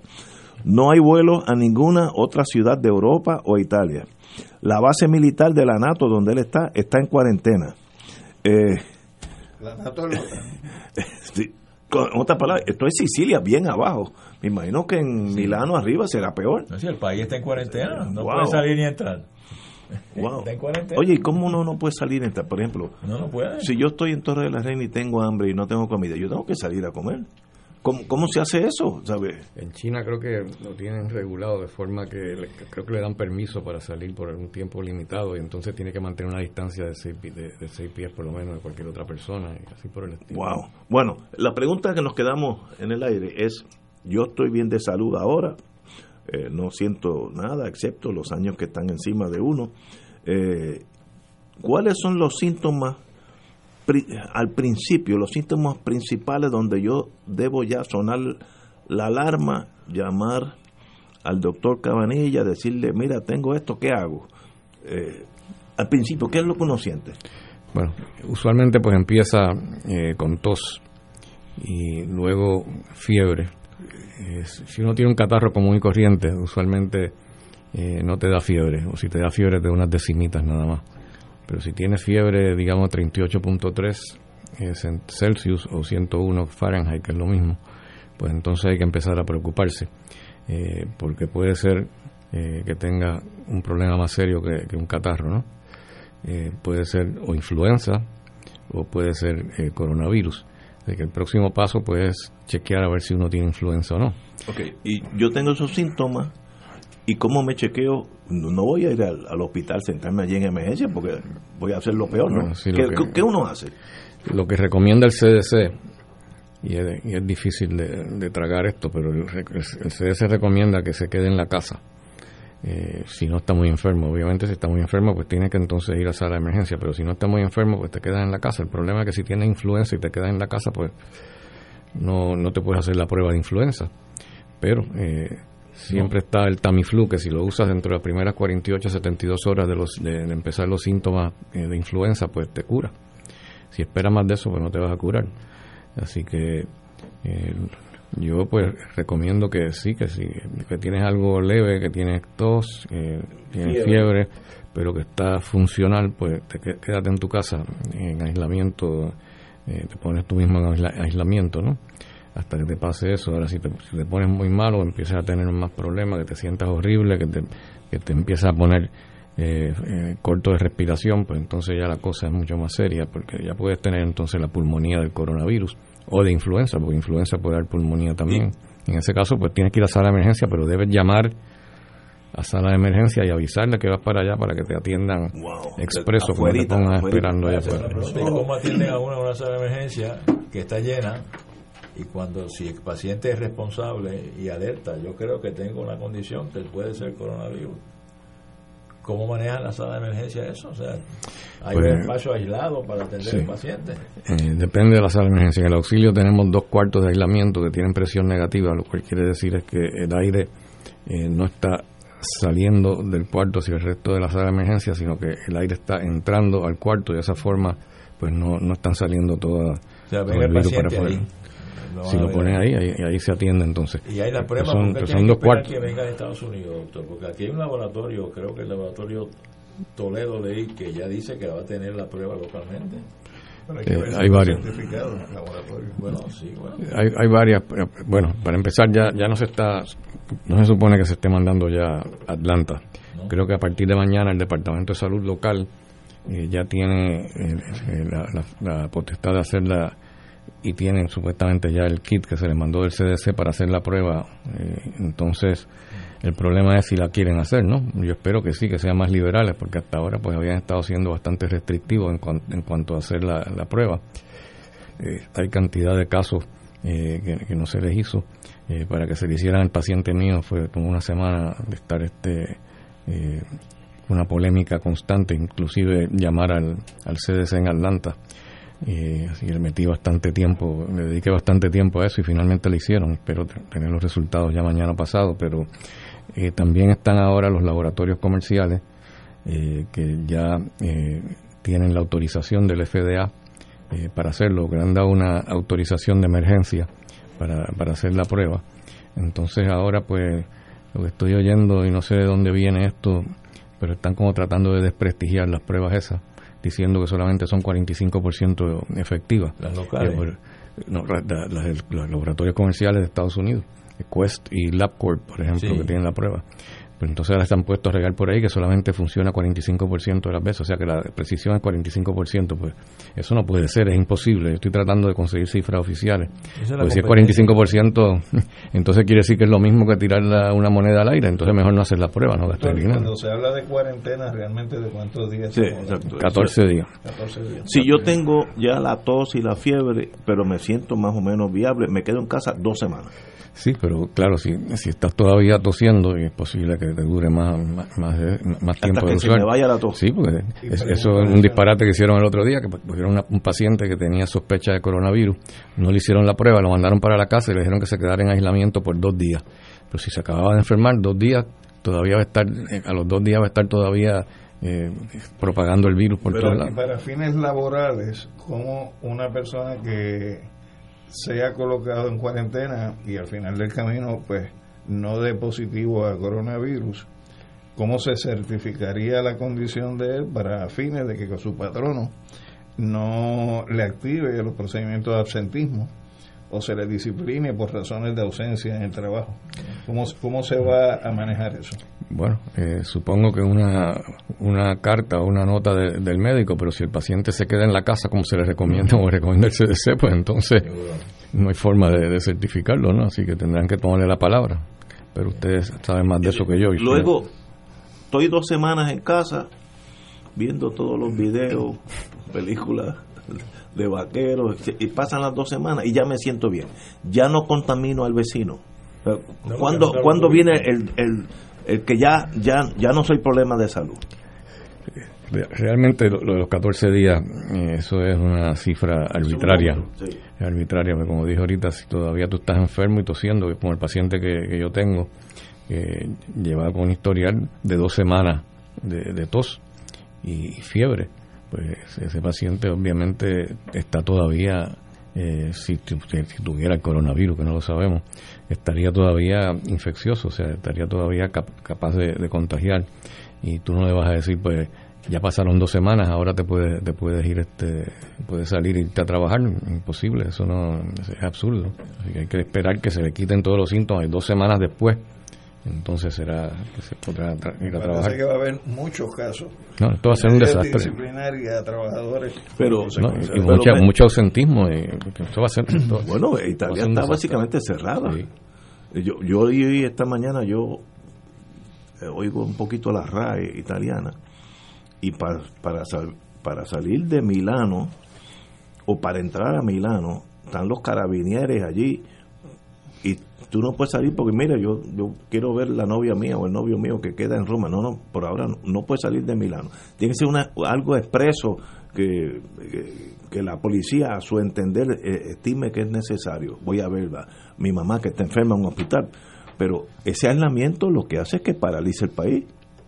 Porque se, se paraliza el país, no, no, es una cosa a la economía de Italia y hablar de turismo será cero, cero por mucho tiempo.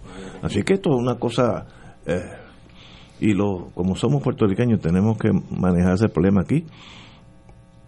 ¿Qué se hará cuando surja la primer crisis? Yo espero que los políticos o el secretario de salud, que es el hombre indicado, coge la cosa en serio, no empiecen a decir, no, todo está bien, no se preocupen, en las próximas elecciones usted va a ver, ¿sabe? la burundanga clásica, porque esto, Italia, que es un país, si hay un país que disfruta la vida y es le- el, el disfrutar de, de la convivencia social es Italia, Italia está aislado, ciudades, como dice el, el marino que está en Catania, no puede salir ni de la base. Eh, Puerto Rico tiene la fuerza política o la estamina emocional para tomar esas decisiones. Eh, Mira, creo que los Italia, chinos- Italia estudia aplazar el pago de hipotecas, facturas e impuestos. Es que todo se, se paraliza. No trate de traerle problema al capital, por favor. Usted sabe que eso va a crear un problema serio en esta Pero lo mesa. mejor que están son los, de- los del sur de Italia, ¿no? Porque el sur de Italia son los que más gozan y no tienen la epidemia allí. Sí, exacto. Los, los del norte son más serios, no son tan, La, tan la fiesteros. realidad aquí no ha surgido un caso probado todavía. Aquí en Puerto Rico estamos en no cero. hay ninguno probado. No, pues si no se da la prueba del PCR nunca va a haber ninguno, pero finalmente ya pues... Ya- ya enviaron- Hicieron el caso mío, lo mandaron eh, y entonces lo- la, la turista de Italia, la italiana turista con el esposo se lo tuvieron que hacer también y entonces... Y ahí- Fue están aquí. negativo. Eso es lo que está en el presbiteriano. No, eso todavía no está el resultado. Eso estará la misma vez que el paciente mío que lo mandaron juntos. Pero a la yo prueba. escuché al honorable secretario de salud decir que era era otra era pulmonía.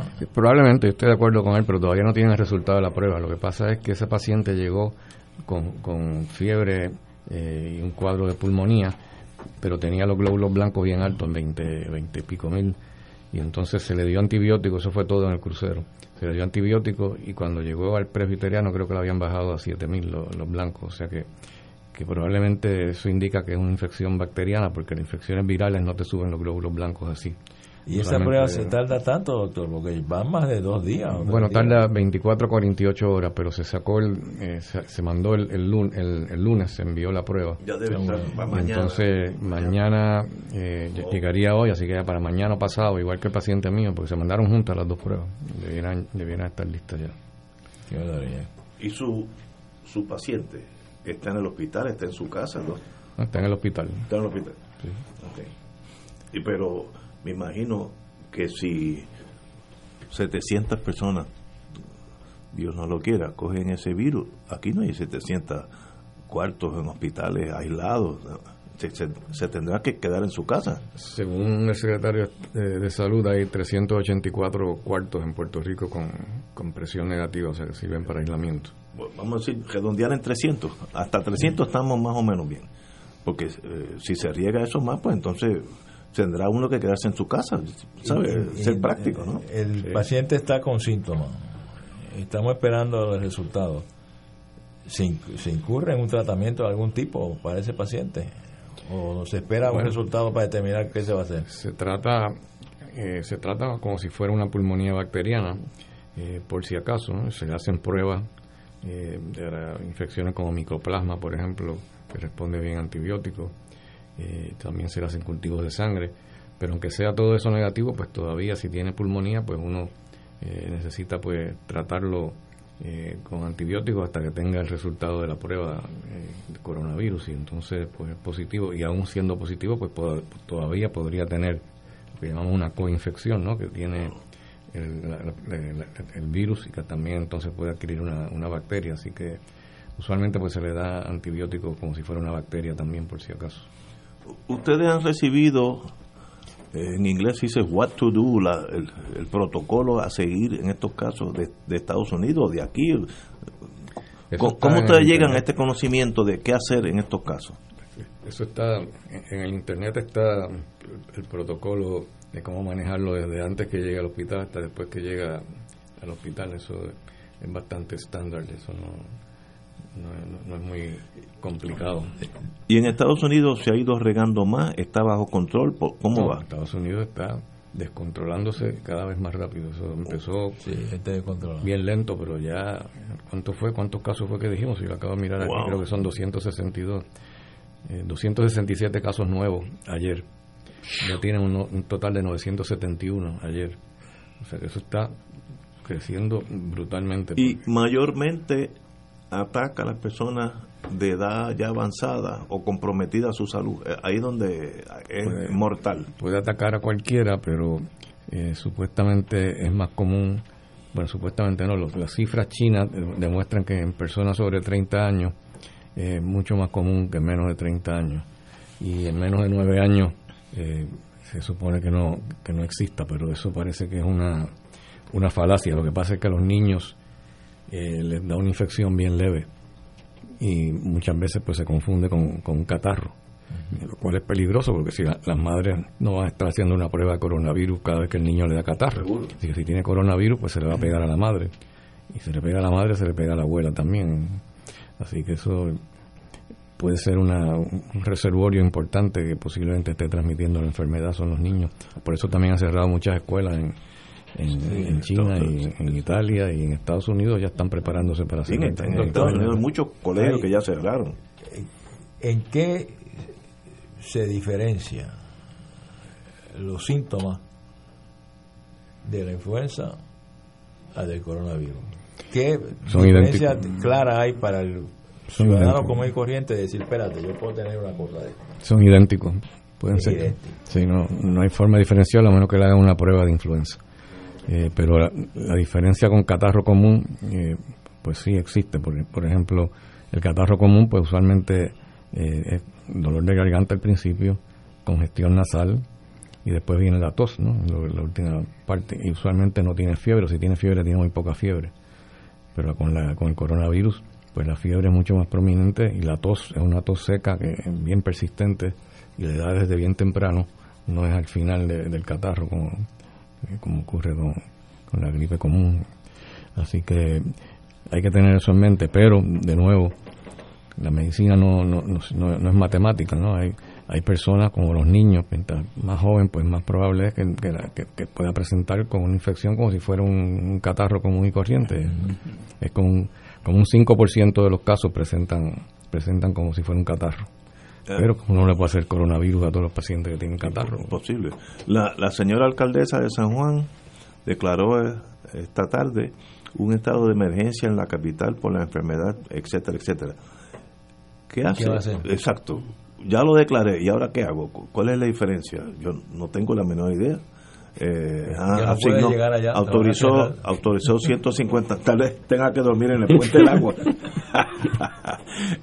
autorizó 150 mil dólares para con recursos necesarios etcétera etcétera pero eh, a menos que tú tomes la decisión tipo China o Italia de que nadie entra a San Juan porque hay, pero eso paralizaría las capitales pero eso haría sentido si que hubiese un brote bien grande en San Juan pero si en San Juan no hay un brote grande, no, que, es como en Nueva York, como el sitio ese, como que se llama? Que, New Rochelle. Ah, estoy mirando aquí un mapa de cómo se propaga la enfermedad y me llama la atención, doctor, que en el caso de Turquía, Yemen, que es un sitio donde hay conflicto ahora mismo, Siria, este, no hay reportado ningún caso. Y, si uno va Hay que ver si le están haciendo las pruebas. Porque en Puerto Rico tampoco hay ningún caso, porque no habían hecho ninguna prueba hasta ahora. Por eso, pero, pero esto es un, un análisis que se está haciendo eh, sobre los infectados, letalidad y número de pruebas. Entonces, lo que es que me llama la atención que en países donde hay conflictos estructurados y desestructurados, como Turquía, Siria, eh, Yemen, eh, y países que en el caso de África en el pasado fueron sitios donde el ébola estuvo presente, no se ven registrados como países donde se esté desarrollando esta situación. está curioso eso, porque en Irán, por ejemplo, tiene un brote, una epidemia de las más grandes. Sí, en Irán está aquí marcado como, como un área de alta incidencia. Este, pero hay que averiguar en esos sitios como Yemen. Por ejemplo, en Mongolia no hay ningún caso que esté reportado, ni en Kazajstán tampoco. Pero en Yemen y Siria hay que ver cuántas pruebas han hecho. De exacto, En Mongolia tal vez no le toman prueba a nadie, así que nadie. Eh, doña Yuya se murió, pero, pero, pero en Mongolia hay una parte que es China y otra parte que es soviética, o sea, o sea, rusa. Rusa. Wow.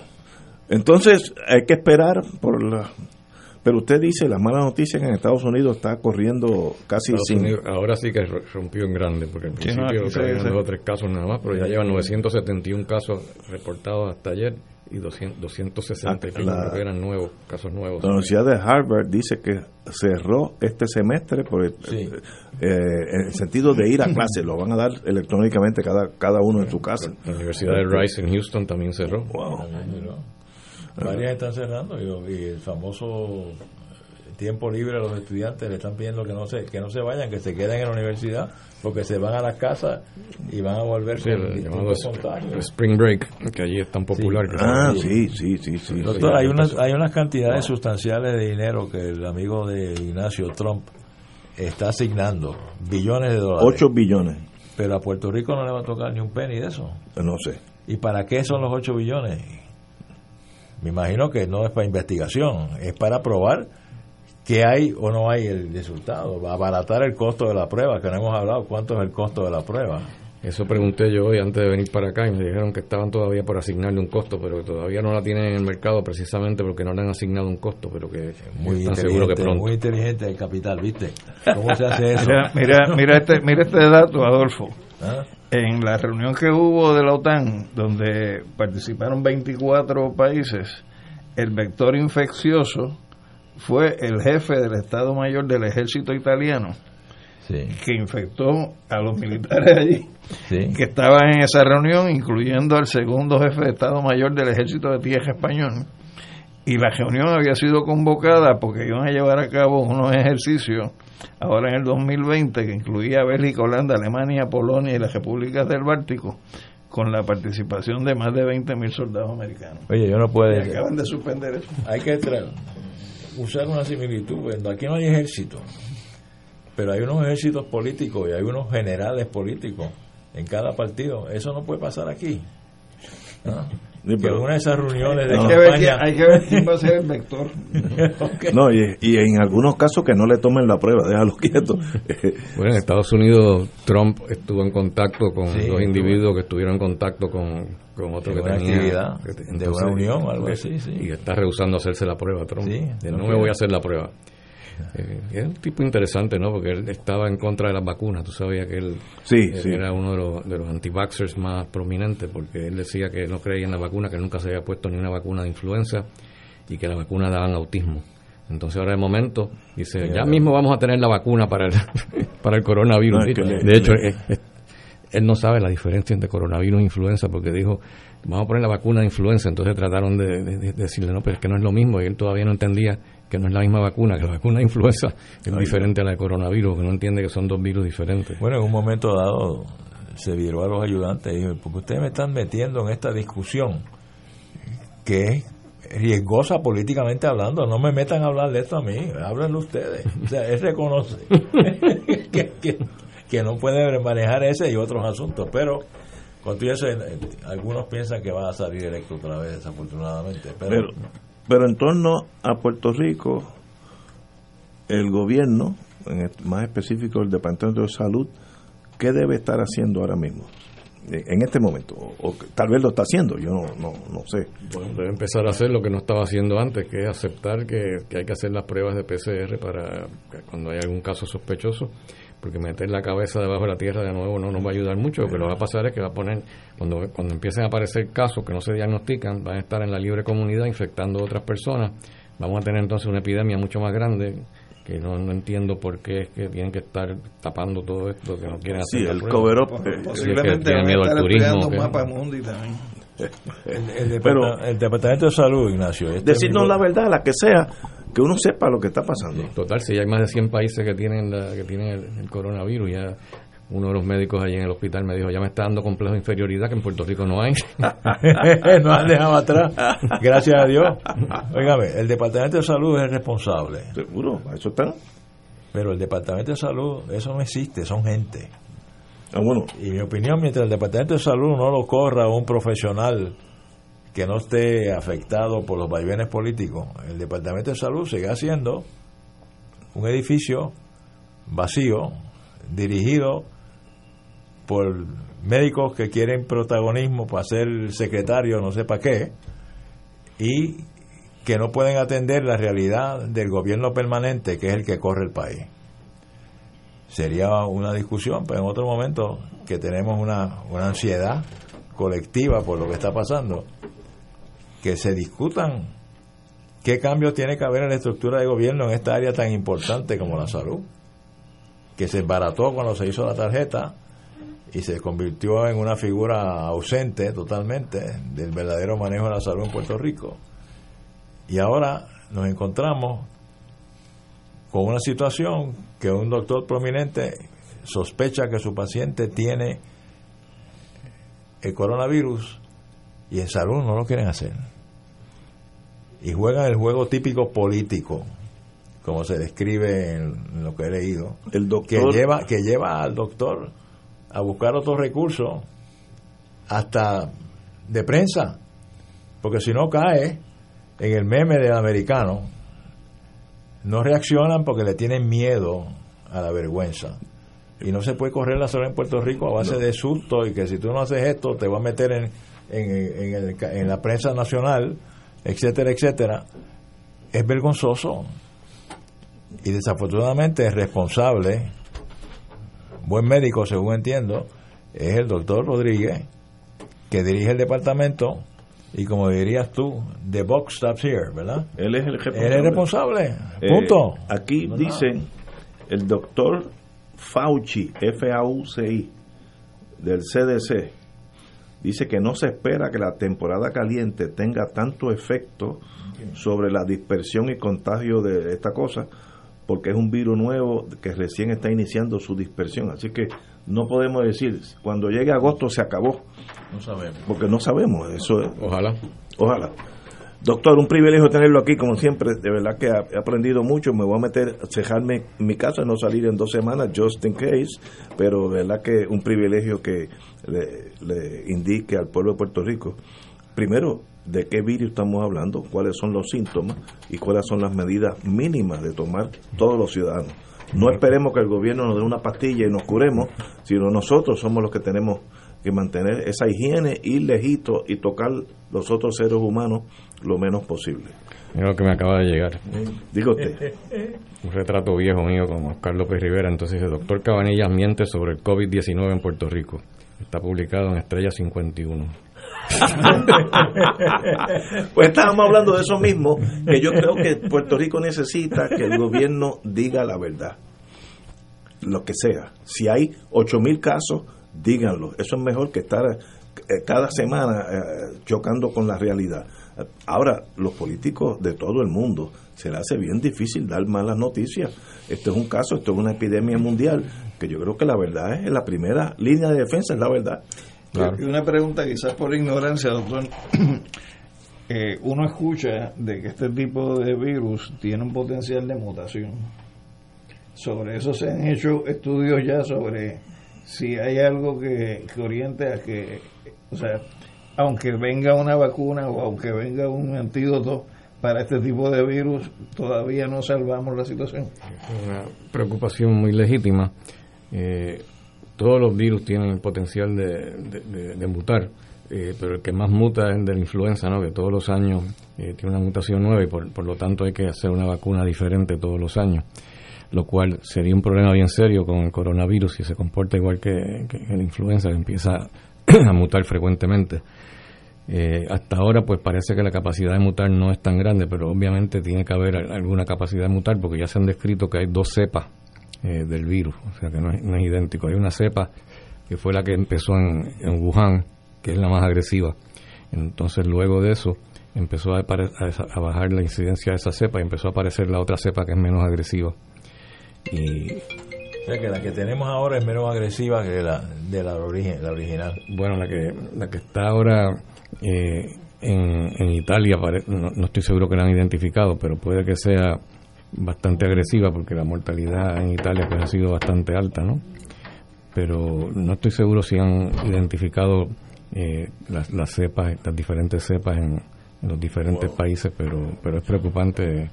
Dios quiera que si nos toca, que nos toque la cepa menos agresiva, porque no, Doctor, privilegio, estoy seguro que usted regresará aquí, eh, porque cuando esto se, co- se ponga mejor o peor, contamos con usted para que nos digan qué debemos hacer, nosotros y el pueblo de Puerto Rico. Así que Doctor, muy favor, agradecido. Siga con esas columnas que son extraordinarias. Ah, ¿eh? sí, lo- eso los domingos ya yo la busco.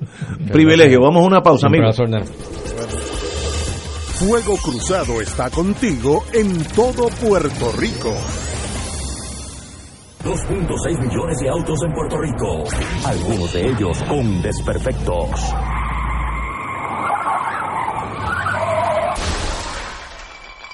Autocontrol. Tu carro. Tu carro. Tu mundo. Lunes a viernes a las 11 de la mañana por Radio Paz 810 AM. Ante la posibilidad del inicio de una cadena de contagio con el coronavirus, el uso de medidas básicas de prevención serán de gran importancia para todos. De ser necesario, utilice mascarillas y guantes y no comparta artículos como jabones o toallas con sus familiares. Manténgase informado de fuentes oficiales médicas y de salud pública para no crear confusión. Protéjase del coronavirus y otras enfermedades transmisibles. Este mensaje es una aportación de servicio público de la Asociación Médica de Puerto Rico, Clínica Borinquen Medical Services y esta emisora. Cómprame un sistema solar y escúchame aquí en Radio Paz. Todos los viernes a las 4 y 30 de la tarde te espero para que me cuentes tus inquietudes acerca de placas solares con baterías. Comunícate conmigo, soy Luis Enrique, al 787-536-7938 de Solar Store. Cómprame un sistema solar. Todos los miércoles a las 4 y 30 de la tarde no se pueden perder el programa Tu Conciencia Económica PR, un programa de análisis de noticias de la economía local e internacional para que tomes tus decisiones financieras con conciencia con el experto Roberto Berríos. Todos los miércoles a las 4 y 30 pm por Radio Paz 810 AM y por Radio Paz 810.com. Tu Conciencia Económica PR, proveyendo tranquilidad, transfiriendo tu riesgo. Entérate, el Papa Francisco nos indica que la vida se hace historia para que puedas contar y grabar en la memoria. Este año, más que nunca, debemos dar a conocer la vida en la historia. Y no cualquier vida, la vida de Jesucristo nuestro Salvador, que se hizo parte de la historia para que la pudiéramos contar. Únete a nosotros apoyando la campaña de recaudación de fondos Teleoro Digital para que juntos podamos seguir comunicando la verdad de Jesucristo a todas las gentes. Acompáñanos del 16 al 20 de marzo en la campaña Teleoro Digital con el tema La vida se hace historia para que puedas contar y grabar en la memoria. Por aquí, por Teleoro, Canal 13, Televisión de Fe y Cultura. Y ahora continúa Fuego Cruzado.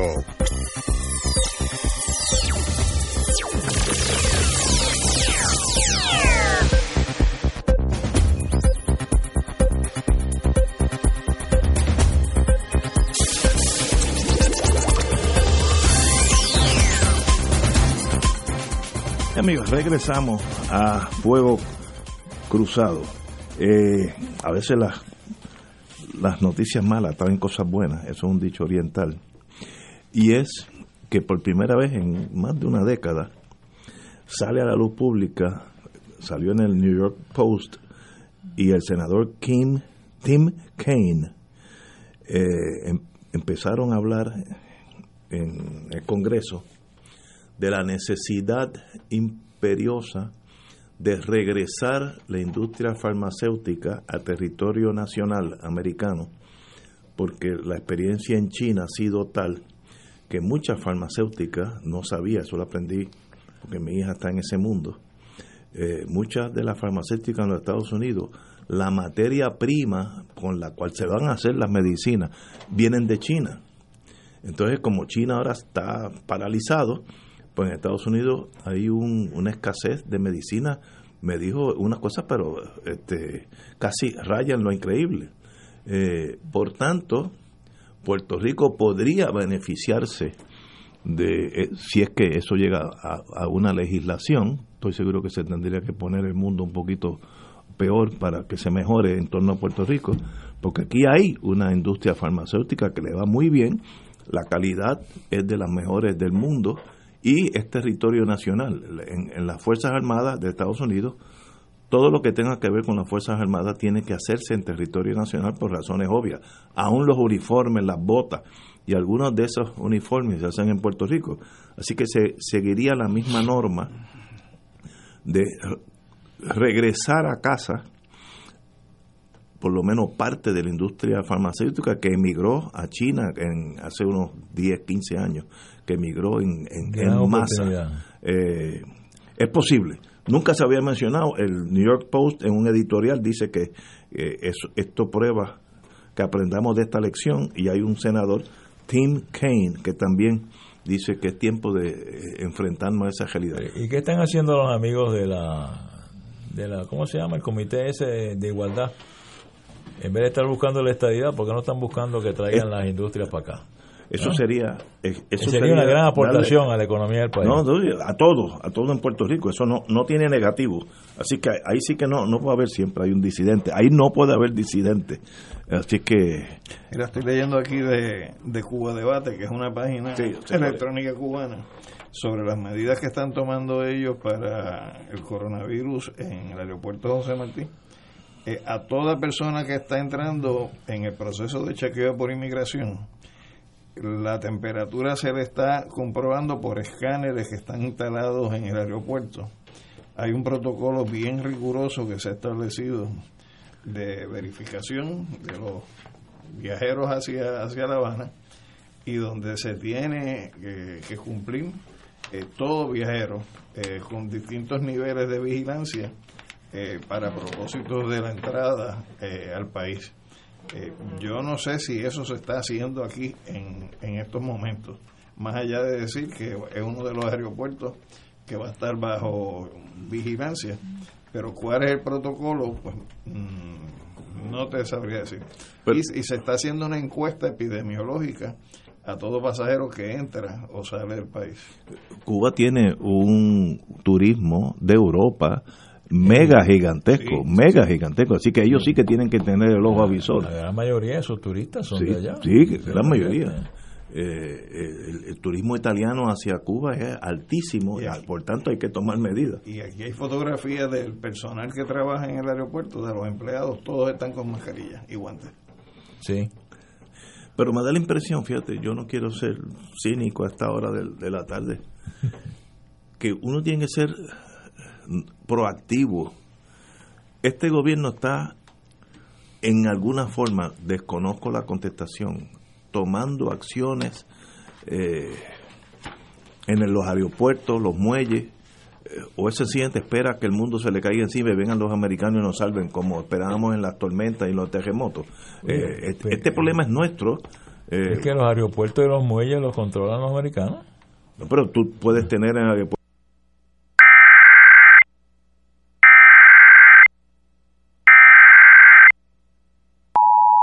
Servicio Nacional de Meteorología en San Juan ha emitido un aviso de inundaciones repentinas para los municipios de Río Grande y Canóvanas hasta las 8.30 pm.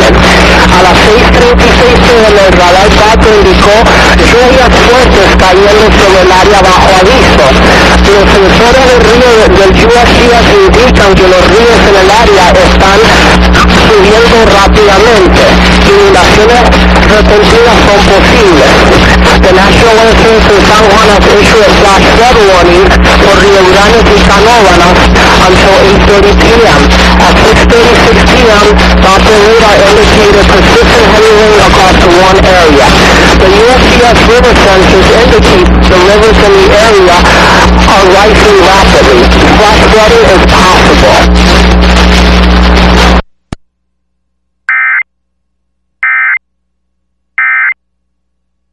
Indica- indicativo de que puedes tener. Dice que toda persona que tenga temperatura superior a 37 grados se le separa y entonces pasa a otro nivel de verificación de su condición.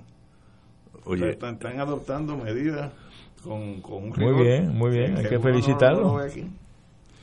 Hay que felicitarlo y emularlo a cierta medida. Pero ¿no? Alejandro, para eso son los gobiernos. Pa- pa- ¿Para qué nosotros elegimos en noviembre 3 eh, los, los que ganen? No, no es para que caminen por ahí con las bombillitas, los carros prendiéndose y apagando, eso lo puede hacer cualquier zángano. Eh, es para que estén a cargo de estas medidas. Eh, por ejemplo, que examinen, yo hace unos días hablé con un ingeniero eh, civil y me dijo que aquí no han revisado que el estado, para no malinterpretarlo, el estado de los puentes en Puerto Rico está abandonado. Dice que hay un problema un día esto en medio tapón se va a caer un puente porque no ah entonces cuando se caiga hay primero sacar los muertos y luego tratar de averiguar qué pasó. Para que yo elijo gente cada cuatro años para que se encarguen de eso. Eh, hay alguien a cargo del coronavirus no en el sentido de, de estar en una oficina con aire acondicionado, no. Alguien está haciendo algo, eso que tú dices de, de Cuba Debate, que ya en el aeropuerto hay gente que tomando de temperatura. Y te dice que, que todos los hospitales militares también los han puesto en alerta para tratar posibles casos sospechosos, a pesar de que todavía no se ha detectado un caso positivo. Pues eso es un gobierno que está haciendo algo. Italia lo está haciendo. Italia ha básicamente cerrado las ciudades dentro de Italia. Pues alguien está haciendo algo. Tenemos que ir a una pausa, amigos. Y regresamos con Fuego Cruzado. Fuego Cruzado está contigo en todo Puerto Rico. AESA, la pequeña gigante, te invita a sintonizar su espacio radial AESA Informa todos los jueves a las 4 y 30 pm. Se estará ofreciendo información relevante a los pensionados y jubilados de Puerto Rico. Te esperamos AESA Imparable, auspiciado por MMM Alianza. Todos los jueves Radio Paz y la Administración del Seguro Social te ofrecen un espacio informativo para orientarte y aclarar tus dudas sobre los derechos, requisitos y obligaciones para poder disfrutar de sus beneficios. Plantea tus preguntas por el 787-300-4982 y conoce antes que nadie los detalles concernientes a cambios y nuevas regulaciones, escuchando todo sobre Seguro Social con Víctor Rodríguez los jueves de 2 a 3 de la tarde por Radio Paz 810. Fuego Cruzado, el programa de más credibilidad en la radio puertorriqueña, es ahora la tribuna abierta de análisis noticioso, con diversas perspectivas que exploran el trasfondo de lo que acontece a diario y cómo nos afecta. Escucha a Ignacio Rivera y sus panelistas invitados de lunes a viernes en Fuego Cruzado en transmisión diferida a las 10 de la noche por Oro 92.5 FM. Todos los miércoles a las 4 y 30 de la tarde no se pueden perder el programa Tu Conciencia Económica PR, un programa de análisis de noticias de la economía local e internacional para que tomes tus decisiones financieras con conciencia con el experto Roberto Berríos. Todos los miércoles a las 4 y 30 pm por Radio Paz 810 AM y por Radio Paz 810.com. Tu Conciencia Económica PR, proveyendo tranquilidad, transfiriendo tu riesgo. Radio Paz te ofrece el mejor motivo para levantarte temprano y disfrutar el comienzo de un nuevo día de lunes a viernes con Enrique Liboy y Radio Paz en la mañana. La dosis perfecta de noticias, deportes y éxitos musicales de todos los tiempos, humor y curiosidades, calendario de actividades y tus peticiones musicales por el 787-300-4982. Conéctate con el 810 AM de lunes a viernes con Enrique Liboy y Radio Paz en la mañana. Y ahora continúa Fuego Cruzado.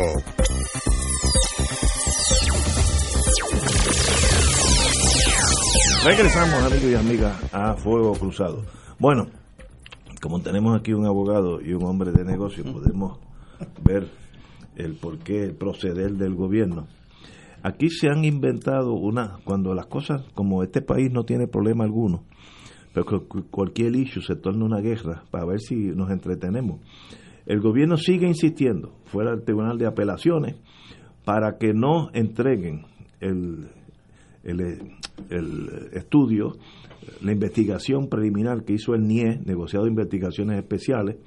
Hace unos días tuvimos aquí su primer director, eh, alegando que, que todo eso es confidencial, que es parte de, de la investigación criminal, por tanto no se puede dejar salir de la secretividad de justicia hasta tanto termine eso, que puede tomar de dos a tres años, según la Secretaría de Justicia.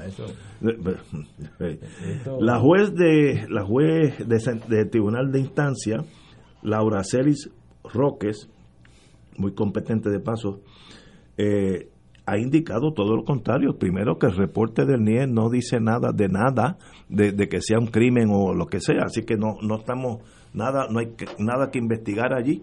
Y que sencillamente el cito eh, tampoco le dieron certificación, no se le acreditó que el documento entregado por la Fiscalía constituía copia fiel exacta del informe preliminar del NIE eh, este O tribunal... sea no- que Fiscalía le metió los mochos a, la juez. le, le metieron, en vez de un- una chuleta, un sandwichito de jamón y queso. Oye, ¿qué es eso? No, hombre, Eso es un es- delito. eso se llama un bypass. Ah, Un bypass. bypass. O Pero, sea, pero, pero. pero ¿cuáles son las Sí, posibilidades? ¿para, para qué? Pero- Cuando tú escondes algo es porque tienes un secreto. Pero, pero fíjate que en todo hay truco, porque la declaración de la gobernadora, primero, una cosa es el informe que se trabaja por la rama ejecutiva que lleva a las destituciones de los funcionarios que la gobernadora sacó de paso como empleado de confianza. Ah, y otra cosa es otra cosa es el informe que la secretaria de justicia dice que puede tomar como tres años. Entonces, ¿qué pasa? La declaración de la gobernadora dice que la secretaria de justicia, Denis Quiñones, Dongo Quiñones, debe culminar lo antes posible la investigación sobre el manejo de suministro. Es decir, que lo que está diciendo es el periodo de tres años, hazlo lo más pronto que pueda.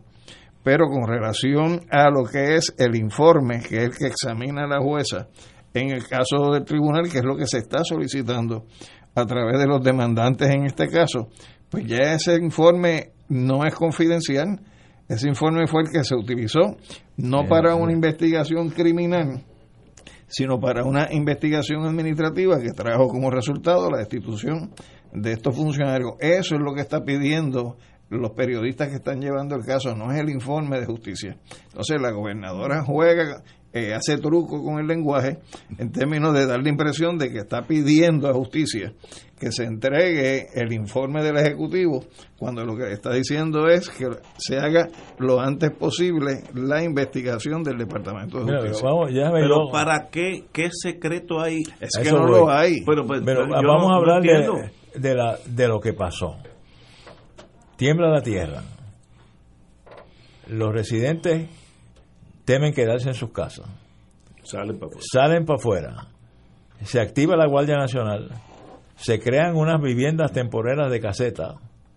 Y se requiere el respaldo de la infraestructura. Su- sugerida por Ignacio. Sí, para esa vivienda. Oye, y es sí. cierto, cierto. Eso, lo que pasa es que aquí se, se- nada, lo hicieron, pero hace falta agua, hace falta energía eléctrica, hace falta salud, etcétera, etcétera. Entonces, de momento, alguien dice, pero es que hay unos centros de acopio que controla el gobierno. Sí, almacenes, lo que sea. sí, sí. En Puerto Rico nadie sabe nada de nada. Esperar que un jefe de agencia sepa algo de lo que hay en su agencia es absurdo. Porque si saben dónde está la puerta, es porque entró por ella, pero para salir corriendo se le puede hasta olvidar. No se puede crear, tipificar como un delito que el gobierno no estaba consciente donde estaban esos, como un delito. Es falta de administración el of- oficial a cargo falló. Si no lo dijo, y no lo dijo para hacerle daño políticamente a la gobernadora, que es la única que se le puede hacer daño en este momento, porque a Pierluisi no se le puede hacer daño, ni a los tres candidatos del Partido Popular tampoco, y a los amigos de los partidos nuevos menos. ¿Qué había ahí? Pues mira, averiguaron que estaba, pero de momento no se podía abrir. ¿Habrá habido un trato preferencial para que saquen materiales de ahí o sean los que distribuyen los materiales políticos que utilicen la oportunidad? Pero esa no para- es la controversia en el tribunal. La controversia en el tribunal es si se entrega o no se entrega Ese informe. el informe de la rama ejecutiva. La gobernadora es la jefa de la Secretaría de Justicia. Pero ella Y dice si que la investigación no le permite Pero eso. es que una cosa es la investigación con propósitos criminales que lleva a cabo el Departamento de Justicia, que pudieran haber elementos de confidencialidad, pero que no es lo que están pidiendo Pero los eso periodistas. ¿qué elementos de confidencialidad puede Yo no haber? sé, pero pudiera haberlo. Pero vamos a pero, cuestionarlo. pero va- vamos a asumir para propósito de argumentación que hay algo. Pues eso tiene que ver con la investigación criminal, pero eso no es lo que se está pidiendo en el tribunal. pidiendo Pero, el- es el informe que se utilizó para destituir los Mira, funcionarios. Ignacio y Rivera- eso se resuelve la gobernadora ordenándole. Ignacio Rivera es de representante de distrito de donde estaban los almacenes y es PNP. Y el partido llama allá a Fortaleza, mira, Aguántalo. cuando, cuando abran eso, espera que Ignacio sea el que reparta las botellas de Coca-Cola que hay allá Pero, adentro, eso es Pero- la construcción del supuesto. Lo que yo estoy diciendo es que lo que es el dato Por es eso. que lo que se está pidiendo no es el informe de investigación criminal del Departamento de Justicia, sino el informe que utilizó Claro. la gobernadora para destituir los Entonces, funcionarios. la prensa, a la cual respeto y a veces eh, tengo que rechazar eh, los estilos que llevan, quiere hacer valer el derecho a la información que tiene la prensa. Ese derecho. Bueno, Básicamente, que, tiene la prensa, que tiene la ciudadanía y que a la ciudadanía le llega a través de la prensa. Por eso, pero la prensa Porque es un derecho tuyo y mío Eh, también. la, la prensa nos coge a nosotros para que le permitan informarnos, ¿verdad? Bueno, eso es una discusión, pero la sustancia detrás es si hubo un manejo politiquero con esos recursos que habían allí. Yo digo que ese es el supuesto. Lo que es el dato es que lo que se está pidiendo no es la investigación de si hubo un traqueteo, sino la información que da base a la Sí, institución. pero el supuesto es que va a ayudarte a Pero, ti y a mí para ver por quién vamos a votar. Bueno, lo que está pidiendo la Porque prensa es el saber si documento. traquetearon. Pero lo que lo eh, cuando tú tienes un secreto es porque quieres esconder algo. Claro. Porque si yo si yo fuera el asesor de la gobernadora, yo lo guindo esta tarde en la en el internet. Todo aquel que quiera verlo, No solamente eso, fortaleza.com. La gobernadora le puede decir a la secretaria de justicia como subalterna, entrégalo. Seguro. O puede decirle, retira tus alegaciones en el tribunal. se acabó. Allánate a la sentencia de la jueza. Y se acabó. Y se acabó. Pero mire, yo no me tengo ni que allanar. Toda persona que quiera ver el- el- la investigación esa preliminar del NIE, vaya a fortaleza.com NIE y ya.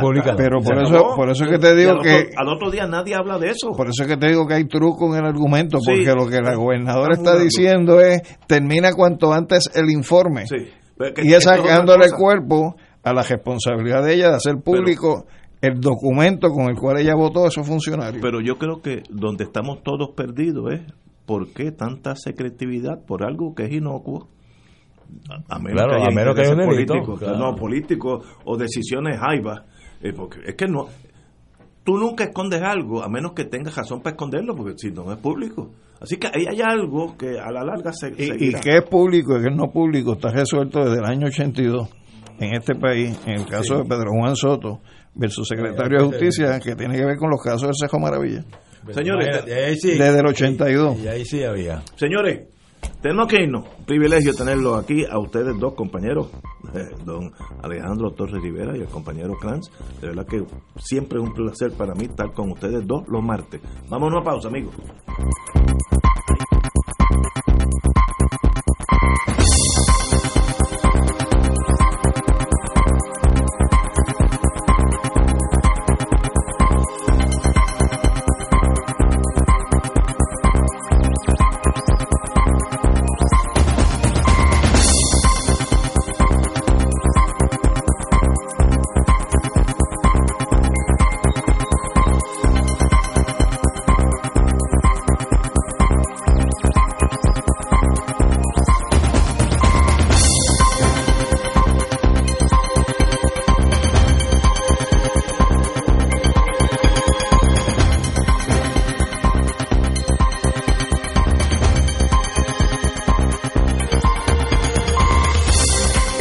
Y sus anunciantes no se solidarizan necesariamente con las expresiones vertidas en el programa que acaban de escuchar. Radio Paz 810.